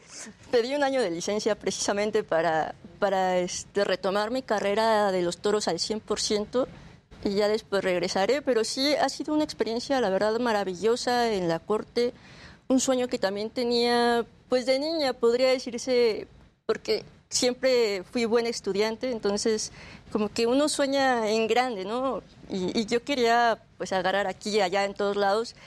Gracias a Dios muchas cosas se me han concedido, pero sí, todo ha sido esfuerzo. Y ese precisamente de, de trabajar en la, en la Suprema Corte, que es el órgano jurisdiccional máximo del país, pues también yo creo que es algo, algo de orgullo, ¿no? Sí, que me da por felicidad. supuesto, por supuesto, no, yo te felicito muchísimo. ¿Qué te dio por torear? ¿Tu familia? ¿O cómo, cómo fue que quisiste torear? Fíjate que hay un aspecto muy interesante aquí. Eh, a mí me sirve para entender a los antitaurinos, porque yo era antitaurina. O sea, cuando yo era niña... Le ibas al toro. Así mis hijos, no, yo le voy al toro. Sí, pero, pero era un desconocimiento total que yo tenía de la fiesta de los toros y es prejuzgar sin conocer el mayor error. Y hablo de cuando yo tenía cinco años de edad. Al paso del tiempo, y aparte estaba influenciada por una tía que es muy antitaurina, entonces uno sigue patrones y los acepta sin poner en tela de juicio nada. Al paso del tiempo, un día pasé por la televisión y estaba una música pero bellísima. Era un romance español anónimo. Y entonces volteo yo llevada por la música y, y no me cabía en la cabeza que las imágenes eran de toros con una música tan bella. Eso me llama a que yo me quede viendo las imágenes y me maravilla precisamente el aspecto de cómo el torero domina al toro. O sea, la muerte presente tan áspera, tan incierta, y cómo el torero la lleva con total belleza, con total plasticidad. Entonces, ahí me maravilla. Aparte otra cosa, siempre me han encantado los animales. Yo tengo mascotas en la casa, tengo perros, gatos, conejos, peces, y yo jugaba a torear a mis perros, sin que me gustaran los toros en ese Ah, ya, momento. ya, ya. Pero entonces no me salía nada. Y yo decía, ¿por qué mis perros no me hacen caso si son dos fresh? Yo no doy, o sea, y, y al torero ese monstruo le hace caso. Entonces, llevada precisamente por esa, ese desconocimiento y ese interrogante de cómo le hace caso, es que empiezo a entrenar, empiezo a leer, empiezo a aprender el arte del toreo y es lo que me lleva a amar los toros. O sea, yo empecé a entrenar sin querer la fiesta de los toros. Pero después de conocerla y de investigar y de ver lo maravilloso que es este mundo, me enamoro del toro de Lidia. ¿A qué edad empezaste? Empecé a los 13 años. y a los 15 ya tenía la primera cornada, entonces... Híjole. Pero, Ella integró una cuadrilla de niños toreros junto a Joselito Adame y Juan Chávez, donde torearon alrededor de más de 40, 50 festejos, eh, uno de, algunos de ellos en la Plaza México con grandes entradas. La verdad es que mostraban una gran capacidad lidiadora y la verdad es que es muy difícil a esa edad tener esa capacidad para entender las embestidas de los toros. Entonces la verdad es que Hilda ha sido también pues un garbanzo de la libra. No, hombre, estás cañoncísima. Y eres bajita, ¿no? Sí. ¿Por qué no la vemos en traje de luces? ¿Tienen por ahí, muchachos? ¿Qué pasó por ahí alguna foto? A ver si la Ah, no la vi, no la vi, perdón, estaba muy concentrada en la conversación. Ah, mira. Wow. Qué padre traje. Sí, Y fotos.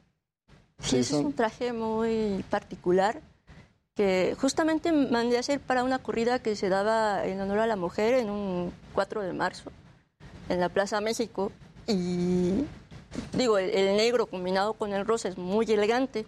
No le cambié nada al, al traje más que los colores. Creo que es muy femenino y dio mucho de precioso. qué hablar ese traje. Sí, está precioso. Te deben aplaudir más, hasta más. Es que, digo, yo por eso lo decía, ¿no? Estamos viviendo un, un momento complicado. Eh, yo entiendo, por supuesto, como torero, que pues, siempre vamos a defender ¿A nuestra ti arte. te gustan los toros o no? A mí no me gustan los toros. He ido muchas veces a corridas de sí toros. porque yo también, eh, pues porque siempre va a venir el eterno debate. Y yo no hablo de, de- de la ignorancia, porque yo sé además la cantidad de labor que también entregan, eh, los, los trabajos que permiten. Pero, por ejemplo, eh, cuando ya empiezas con esta situación, sí, pero vas a enfrentar un estado. Claro, vas a enfrentar un estado al cual acaban de picar. Pues sí, a tus perros no te hacen caso, pero a tus perros no los picabas, ¿no? Pero, por ejemplo, la puya tiene un fin de descongestionar al toro. Claro, porque lo- en ese momento lo han vuelto tan loco al toro que hay que liberar. Por eso lo picamos y por eso lo apoyamos para que salga todas las... Yo lo sé, Mira, el espectáculo Pero- del toreo gira en torno a la bravura natural del toro. claro. ¿Qué es más bravo? ¿Un león o un toro? Pues por supuesto que depende cómo vas a enfrentar. Si lo vamos a enfrentar, si estamos hablando de lo que es la historia del Coliseo, de cuando enfrentábamos a los leones o cuando enfrentábamos a los toros, pues entonces ya veremos cómo lo ponemos. Claro que será, yo creo, que el ataque de los leones, por supuesto. No. Si tú picas Pero un león, pensaríamos, pero eso pensaríamos. Si Es tú picas- Y es al revés. Si tú picas un león y el, el león huye, ¿sí? o sea, en cuanto siente el puyazo huye y ya ni loco vuelve a embestir. Pero la bravura del toro precisamente se prueba con la, con la puya. El toro embiste y en cuanto siente el piquete recarga más. Lo sacan del caballo y el toro hay veces que sale dos metros y regresa el picador, ¿no? Aún sabiendo ya lo que le espera. La verdadera bravura y la majestuosidad del toro, esa perfección, es precisamente que es un animal que lucha aunque quizá ya no pueda, o sea, lucha y lucha y lucha y sigue. Y eso es algo Igual que, a mí que me el enseñado torero. mucho en mi claro. vida. Sí, claro, está. Sí, encontrar la belleza en la muerte, ¿no? Al final del día, porque pues eso es lo que estamos haciendo, estamos matando a un animal. Entonces podemos decir el amor por el toro, el amor por la tauromaquia, pero pues lo que estamos haciendo es matando a un animal por una fiesta. Porque además también, pues viene esta situación en la que siempre ha habido la discusión de no es un deporte, es la fiesta es- brava. Es un arte. Es un arte. Sí, es un arte. Es un arte. Eso Jacobo Saludowski decía, toros y deportes. Sí, con el Con joven. joven Murrieta. El primer, ¿no? Sí, el el prim- joven Murrieta. Eh, ¿Qué es el primer espada? Sí, También, el ¿no? primer espada. Exactamente. Y así es. Pero además es un animal que se mata con un fin. que sirve para alimentar también muchas familias y que es una carne además orgánica que es cuidada en su alimentación. Los cuidan muchísimo. Sí, los no, toros bueno, de los lidia toros y los- los hacen. Sí, no, sí. claro. Sí, tiene una mejor vida que si fue- terminan en el rastro. Esa es la verdad. O sea, un cualquier otro animal. Pero bueno, por lo menos acá los toros pueden defenderse. Pero más allá rastro. del debate, Sí, claro. ¿no? Que se, pues, a ver, es un debate que ahí está y que hay Nunca a quien a le gusta y a quien no.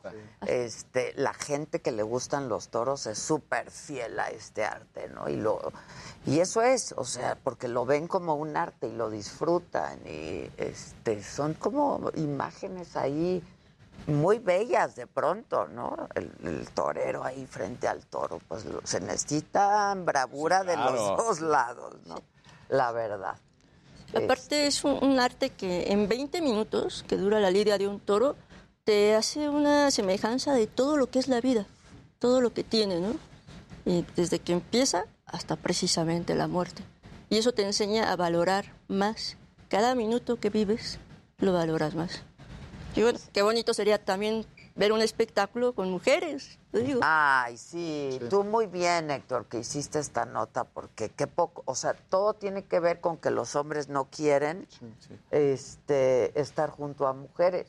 Y a mí eso me parece Hace rato que de muy recordaba a poco hombres, ¿no? a esta torera española, ella decía, a mí me hacían menos diciéndome la torerita o la torero. O sea, decía, así se burlaban. ¿La de mí. torero? La torera. Ah, la torera. Porque, y ella, de hecho, está en su libro, habla y dice, somos la torero, no la torera. Porque así se burlaban de mí. Decían la torerita, ahí viene la torera. No, no, soy la torero, soy un torero. Porque justamente lo que estás diciendo, cuando te pones enfrente del Estado, no le importa. Pues si ahora es la Dos, torere. cuatro. La torere. La torere, ¿no? Le, le torere. Sí, felicidades. Muchas gracias. No, muchas felicidades y muchas felicidades para Gracias. ti también, Héctor.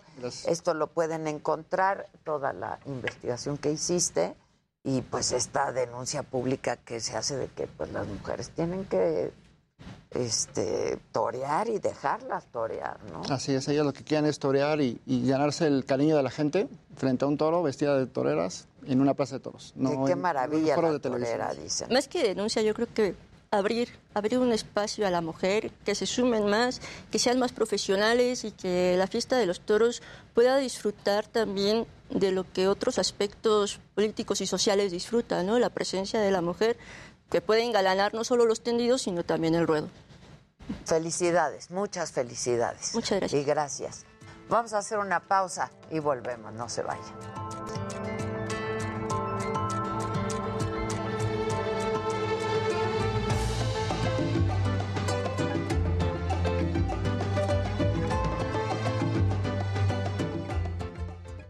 Qué horrible para mí. Estamos mejor. Ay, mana. Permíteme tantito.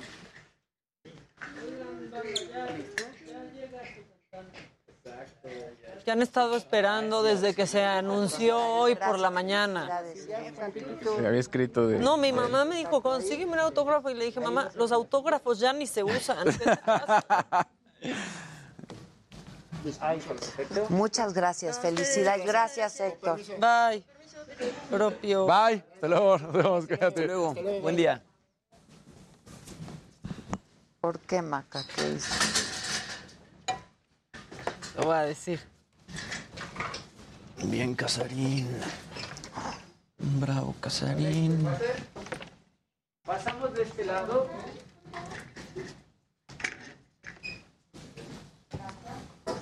¿O me estoy equivocando? Una muequita. Vamos a iniciar No, es que no. Buen día. Buen día. Hola, ¿cómo estás? Buenos días, buenos días. Hola, Hola, hola. Daniel, Hola. ¿Cómo estás? Hola, ¿cómo estás? Placer. Igualmente. No me acordaba si le decía él el primer espada o la gente Regálame le la pista. el primer espada porque decían que andaba. Sí, gracias. ¿Cómo era? Yo, so- yo no Yo- sé eso. yo Yo, sí rec- solo sé Bueno, toros y ah, deportes. Él también le decía así. ¿Sí? Le llevó a decir Por así. eso lo dijiste. Sí, también, exacto. natural. Sí, exacto. sí, sí.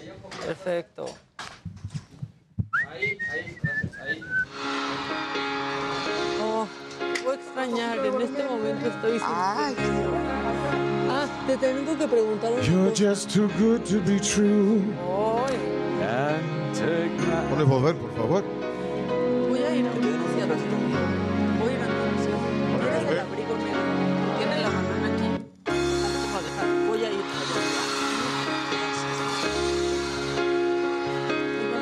You're just too good to be true.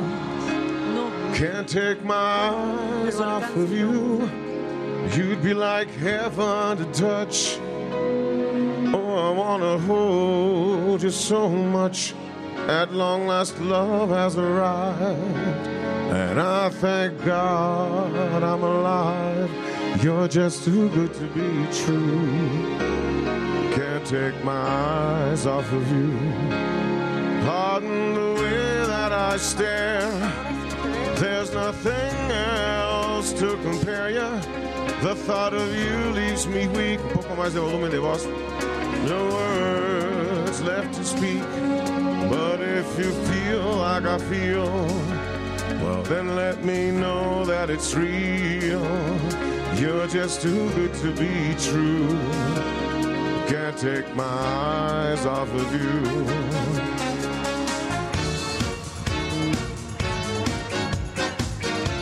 Ok, creo que sí.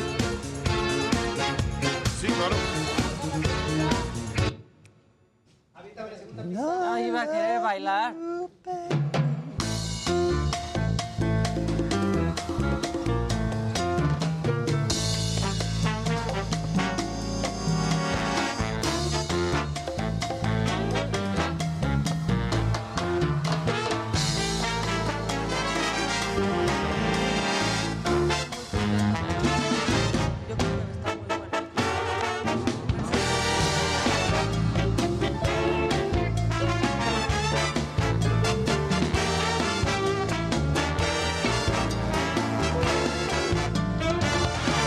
Marimba rhythms start to play, dance with me, make me sway. Like a lazy ocean hugs the shore, hold me close, sway me more. Like a flower bending in the breeze. Poco más de volumen de base, de instrumental, por favor. When you dance, have a way with me. Stay with me, sway with me. Other dancers may be on the floor, my boss. Here with my eyes will see only you. Only you have the magic technique. When we sway, I weak. I can hear the sound of violins long before it begins. Make me thrill as only you know how. Sway me smooth, sway me now. Gracias.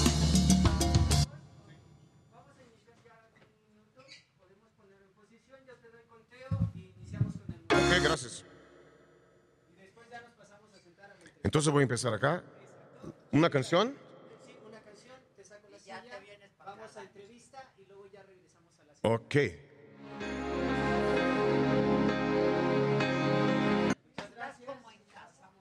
Gracias. ¿Te acuerdas cuando fuiste a la sala? Sí, me acuerdo. Ah, sí. Tranquilo.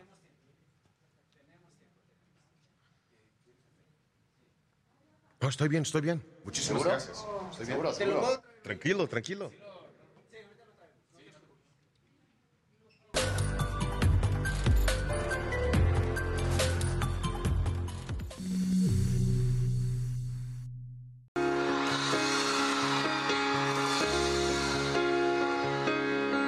Just too good to be true. Can't take my eyes off of you. You'd be like heaven to touch. Oh, I wanna hold you so much.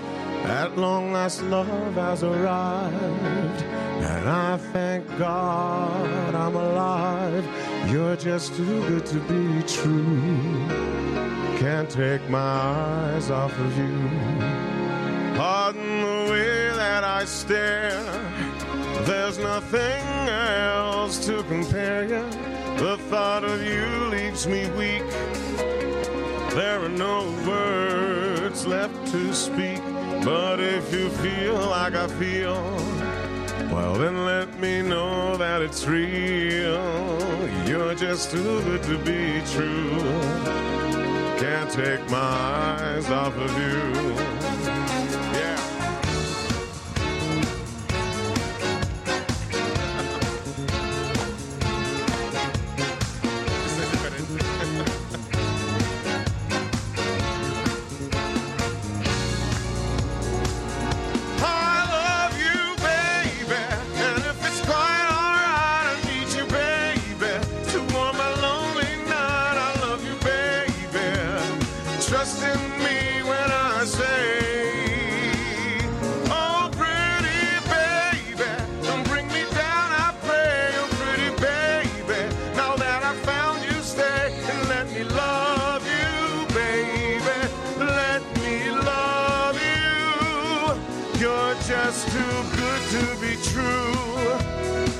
Can't take my eyes off of you. You'd be like heaven to touch. Oh, I wanna hold you so much. At long last, love has arrived. And I thank God I'm alive. You're just too good to be true. Can't take my eyes off of you.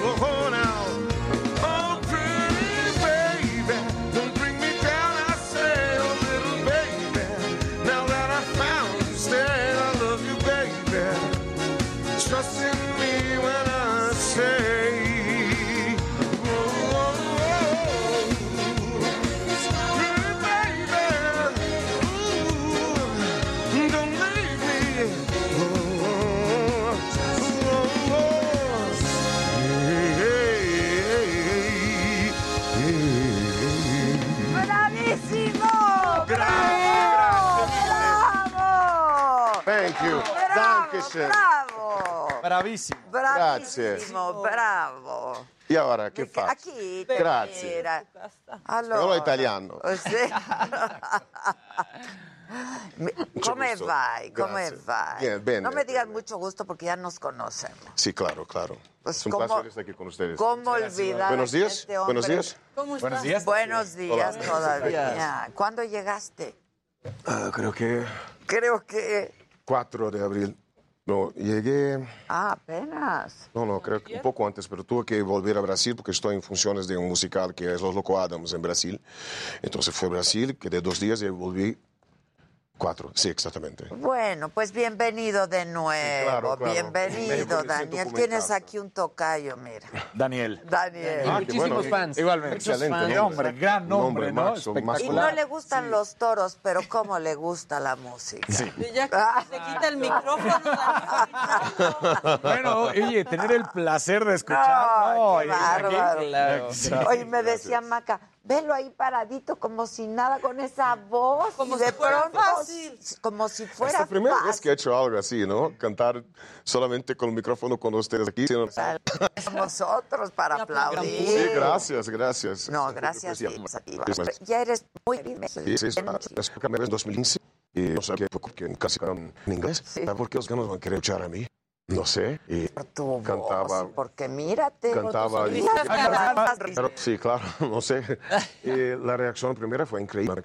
Pienso que solamente la magia de la música puede explicar. Sí. Y des- después, eh, eh, volví cada vez más y, y siempre en con una, una identificación que es mágica, no sé explicar.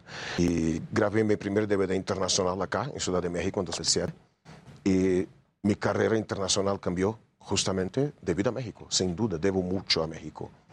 Agradezco a ustedes. No, muchas gracias. Tanto que creo que debido a un, a un clip que, que está en YouTube, em, grabé mi cuarto DVD internacional en Rusia, en Rusia en 2018. Ah, ¿ok? sí, sí. Qué bueno que aclaras, porque ahorita sí. y con la Filarmónica Rusa. Entonces las cosas empezaron a cambiar. Entonces ahora tengo una- eh, estoy realizando algo como un sueño. Eh, 8 de abril voy a hacer mi primer concierto en el Auditorio Nacional, Wow. que está sold, Sold out. out. Estoy muy, muy contento, Sí, muy feliz. wow. Muy feliz. Eres muy conocido en México, muy querido y muy conocido y en todas partes. La verdad ha sido muy rápida tu carrera, o sea, te diste a conocer internacionalmente pronto, ¿no? Sí, como dijo, es, algo, es un proceso que mucho trabajo, sin duda. Sin duda, sin Eh, duda. tengo un equipo en México que es, que es muy especial para mí, que es la PMR Producciones, que trabajan con- cerca de mí, que son personas que quiero mucho. Eh, claro, mi equipo de Brasil también, hay una conexión muy fuerte y es un trabajo de todos. ¿no? Y, Es que es Roberto Carlos, ¿no? ¿Y tú? Sí, justamente lo publicaba en un posteo en Instagram que los únicos brasileños que han logrado llenar el Auditorio Nacional fueron Caetano Veloso, Roberto Carlos, Gal Costa y tú, ¿no? O sea, hacer un sold out en el Auditorio Ah, Nacional. qué honor, es un honor muy grande, muy grande. Estoy un poco nervioso, confieso. Es que el Auditorio Nacional Es increíble, muy increíble. impresionante, sí. Mi primera presentación en México fue en el Lunario del Auditorio. que Ah, un es chiquito, Superito. pero muy bonito. Increíble. En mi, dijeron para mí, Daniel, Dani, ¿quieres, ¿quieres conocer el auditorio? Por supuesto, claro, vamos. Eh, salí del lunario y entré en el auditorio. Cuando miré, digo, wow, ¿qué es esto? Es increíble. Cuando miré los últimos, ¿cómo se dice? Um, Butacas. ¿Acentos? arriba. Están lejos, que pensaba que era CGI. es verdad, sí. No, es increíble. Y además ahora te vas a encontrar un público ansioso de este tipo de shows, ¿no? O sea, te van a recibir muy bien. Claro. Ah, sí, pues, creo que sí. Sí. que vamos, tengo algunas sorpresas que voy a presentar en este show. Adelántanos ¿Cómo que? algo. Por Adela, por Adela. se suelta toda la Es secreto, pero voy a decir, entonces no es más. No, quiero, es como una, una compilación de mis trabajos que, que, que han hecho, que son como todos mis cuatro DVDs que grabé en estos 10 años de estrictamente como cantante. Entonces voy a hacer un- una compilación. ¿Existe compilación? Sí, ¿no? sí, claro. claro. Y di- dijeron que los mexicanos gustan de Tom Jones. Entonces, Como, quiero- quiero uy, le vas a hacer. Yo voy a hacer una pequeña compilación de Tom Jones. Es un riesgo porque nunca canté Tom Jones en mi vida y yo quiero hacer esto. Entonces voy a hacer por primera vez ahora. Entonces Oh, vamos a ver lo, lo que va a ocurrir. Vamos a ver lo que Y va a el ocurrir. bailecito y todo. Sí, un poquito. ¡Ay! No, ba- no bailo tanto. ¿Vas a voy, voy a intentar. Que es un poco duro, ¿cómo se dice? Sí, sí. Voy, voy a intentar, voy a intentar. Un poco tieso. Pero la intención del show es siempre esta. Creo que en este momento que vivimos, después, especial- especialmente de este periodo tan crítico que fue la pandemia, tenemos, un- tenemos ganas de vivir estas, estas muestras de Sí, eventos. de claro. Y la verdad es que estamos también muy bombardeados en este momento por otro tipo de música, ¿no? Sí, claro. Bombardeados de todo, de esta Ah, no, de todo, de esta sí, sí, guerra, de todo. Y necesitamos cada vez más de algo que nos tire de esta realidad, que más parece un video De ficción, sí, parece, videogame. Sí. De parece algo virtual. Y entonces es- nosotros sentimos esto en Brasil, por ejemplo, una necesidad de, de- de salir, de, de vivir, ah, de poner un sorriso en nuestra cara. Y esto siempre fue mi intención en estos en estos shows, que es que ver a las personas saliendo del teatro con un sorriso en su cara y vi- vivir una experiencia extrasensorial, que es ese viaje por la música, canto de un poco de todo, de Frank Sinatra, de Barry White, de Maroon 5 con arreglos de Big Band, entonces es un poco de... em, es un momento especial, creo. Y para mí es Como un viaje importantísimo... musical, ¿no? Sí, es importantísimo tener un contacto directo con el público. Es importantísimo. Ay, sí. Bajar del escenario, estar. Y para el de- público de ellos, sí. también, ¿no? Esos de hasta allá arriba van a bailar, ¿eh? Se, la- se pasa también muy bien ahí en el auditorio. Son los que más gritan. Claro. Pero esa parte que dices tú, Ade, es bastante importante, ¿no? Son estas canciones icónicas, ¿no? Por Claro. ejemplo, Frank Sinatra, que te mueve y te conmueve y te hace Claro. sentir este, enamorado cuando, cuando estás escuchando las rolas. O sea, I love you, baby. I love you, Oh, baby. that's too good to be true.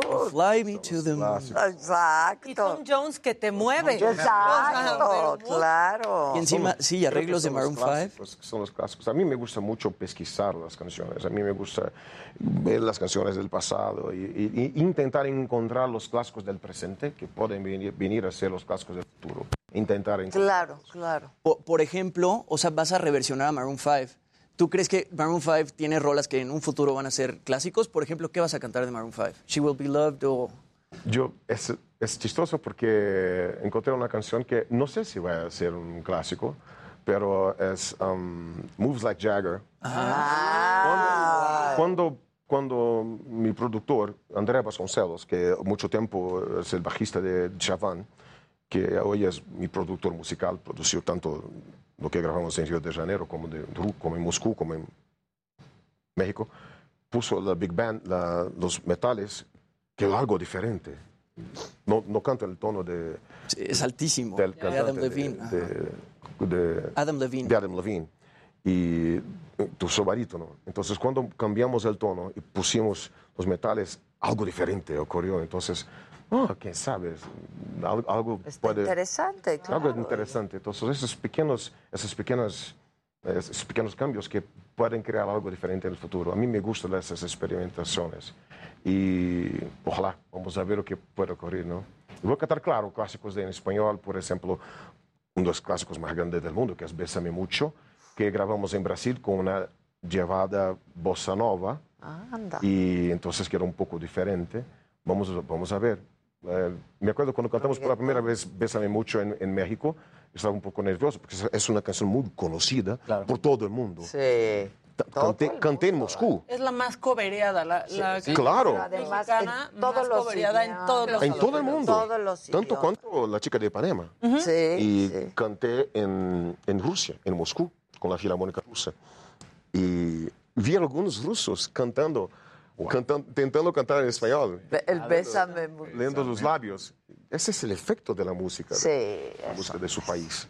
Y entonces, cuando canté en, en México, quedé un poco nervioso. Mire, es brasileño cantando en español, pero todos son extremadamente hospita- hospitalarios conmigo.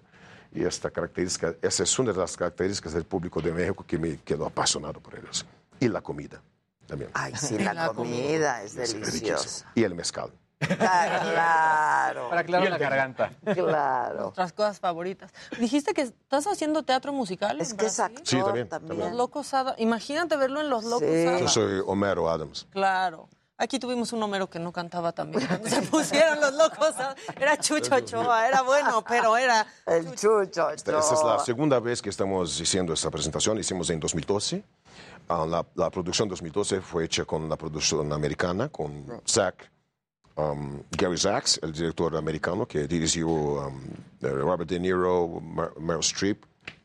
Y, fue, y, y la producción de Nueva York con Nathan Lane.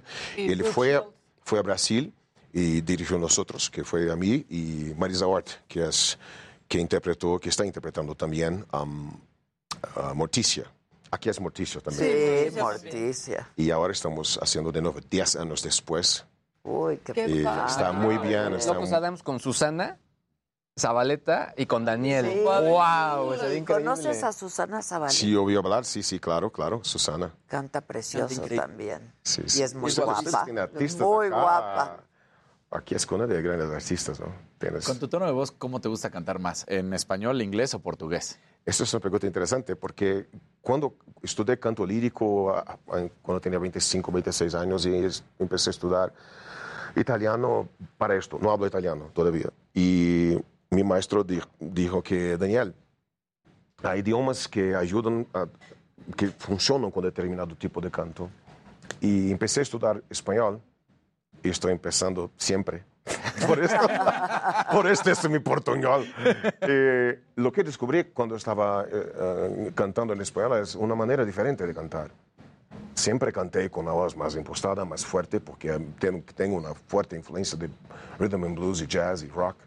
Y cuando empecé a cantar can- canciones en español, empecé a descubrir una manera más romántica, utilizando un poco más de aire.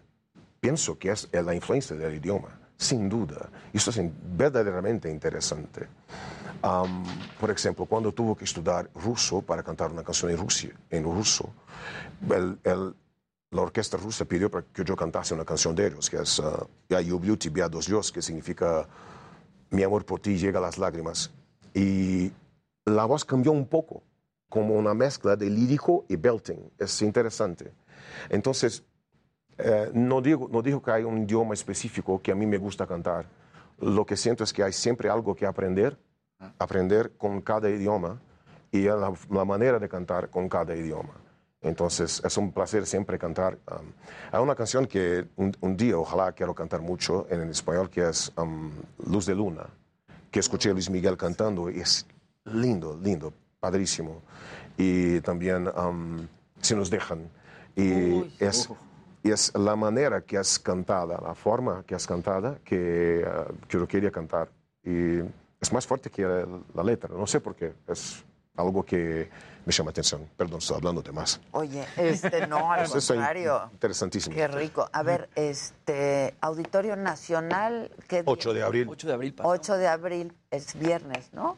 Sí, es Es este. Sí, este es este viernes, viernes. 8 de abril. 8 de ¿Y ya está soldado? Está sold out. Y luego vas a Tijuana el 9. Tijuana 9 y hoy voy a, a Monterrey. Mañana estaré en Monterrey. Mañana Monterrey, Pues, viernes Ciudad de México. Auditorio Nacional. Exacto. Y do- 9 de abril, que es el sábado, en Tijuana. En Tijuana. Pues muchas felicidades, No, qué gusto contrario, recibirte. ¿Nos muchas cantas gracias. otra y nos Sí, sí, despedimos con una canción? Venga. Eso. Muchísimas gracias. Gracias a ti. Ahora, directo. Viene. Sí. Venga. Ok. Gracias, Daniel. You guys are the bosses. Eso.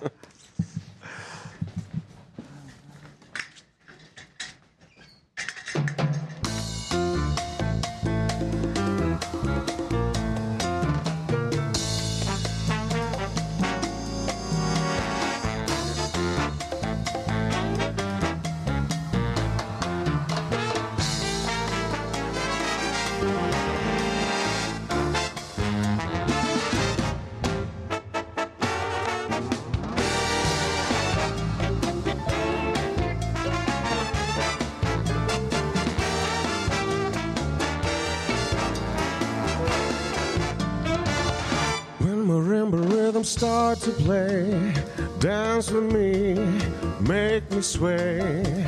Like a lazy ocean hugs the shore, sway me smooth, sway me more. Like a flower bending in the breeze, bend with me, sway with ease. When you dance, you have a way with me. Stay with me, sway with me. Other dancers may be on the floor, dear, but my eyes will see only you. Only you have the magic technique. When we sway, I go weak. I can hear the sound of violins long before it begins. Make me thrill as only you know how. Sway me smooth, sway me now.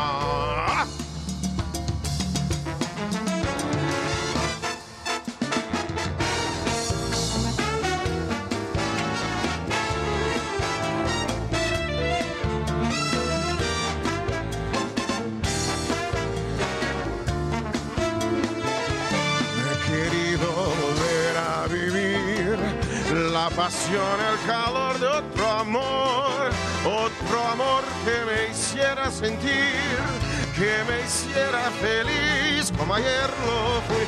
¿Quién será la que me quiera a mí? ¿Quién será? ¿Quién será? ¿Quién será la que me dé su amor? ¿Quién será? ¿Quién será? Yo no sé si la podré encontrar, yo no sé, yo no sé, yo no sé si volveré a querer, yo no sé, yo no sé. ¿Quién será la que me quiera a mí? ¿Quién será? ¿Quién será? ¿Quién será la que me dé su amor? ¿Quién será? ¿Quién será? Yo no sé si la podré encontrar. lo sé, yo lo sé. Yo no sé si volveré a querer. Yo no sé, yo no sé. Gracias. ¡Wow! Daniel. ¡Bravo! ¡Bravo! Gracias. ¡Bravo! Gracias. ¡Bravísimo! Madame. Muchas gracias. Gracias, Gracias, Gaby. Gracias. siempre. Mi mamá está colapsada. No, no, Colapsa. Que si tienes novia, que si estás casado, que, Que si- te aman. Emilia, mi hermana, todos preguntando. Sí, Qué cosa. Gracias. Gracias. Muchas gracias. Nos vemos pronto, ¿eh? Hombre. Como si nada, gracias a ustedes. Nos ven. Ah, no. Los ven mañana. Ah, no. Los Hasta ven mañana, mañana. vamos a extrañar. Aquí se quedan los muchachos. Se quedan muy buenos.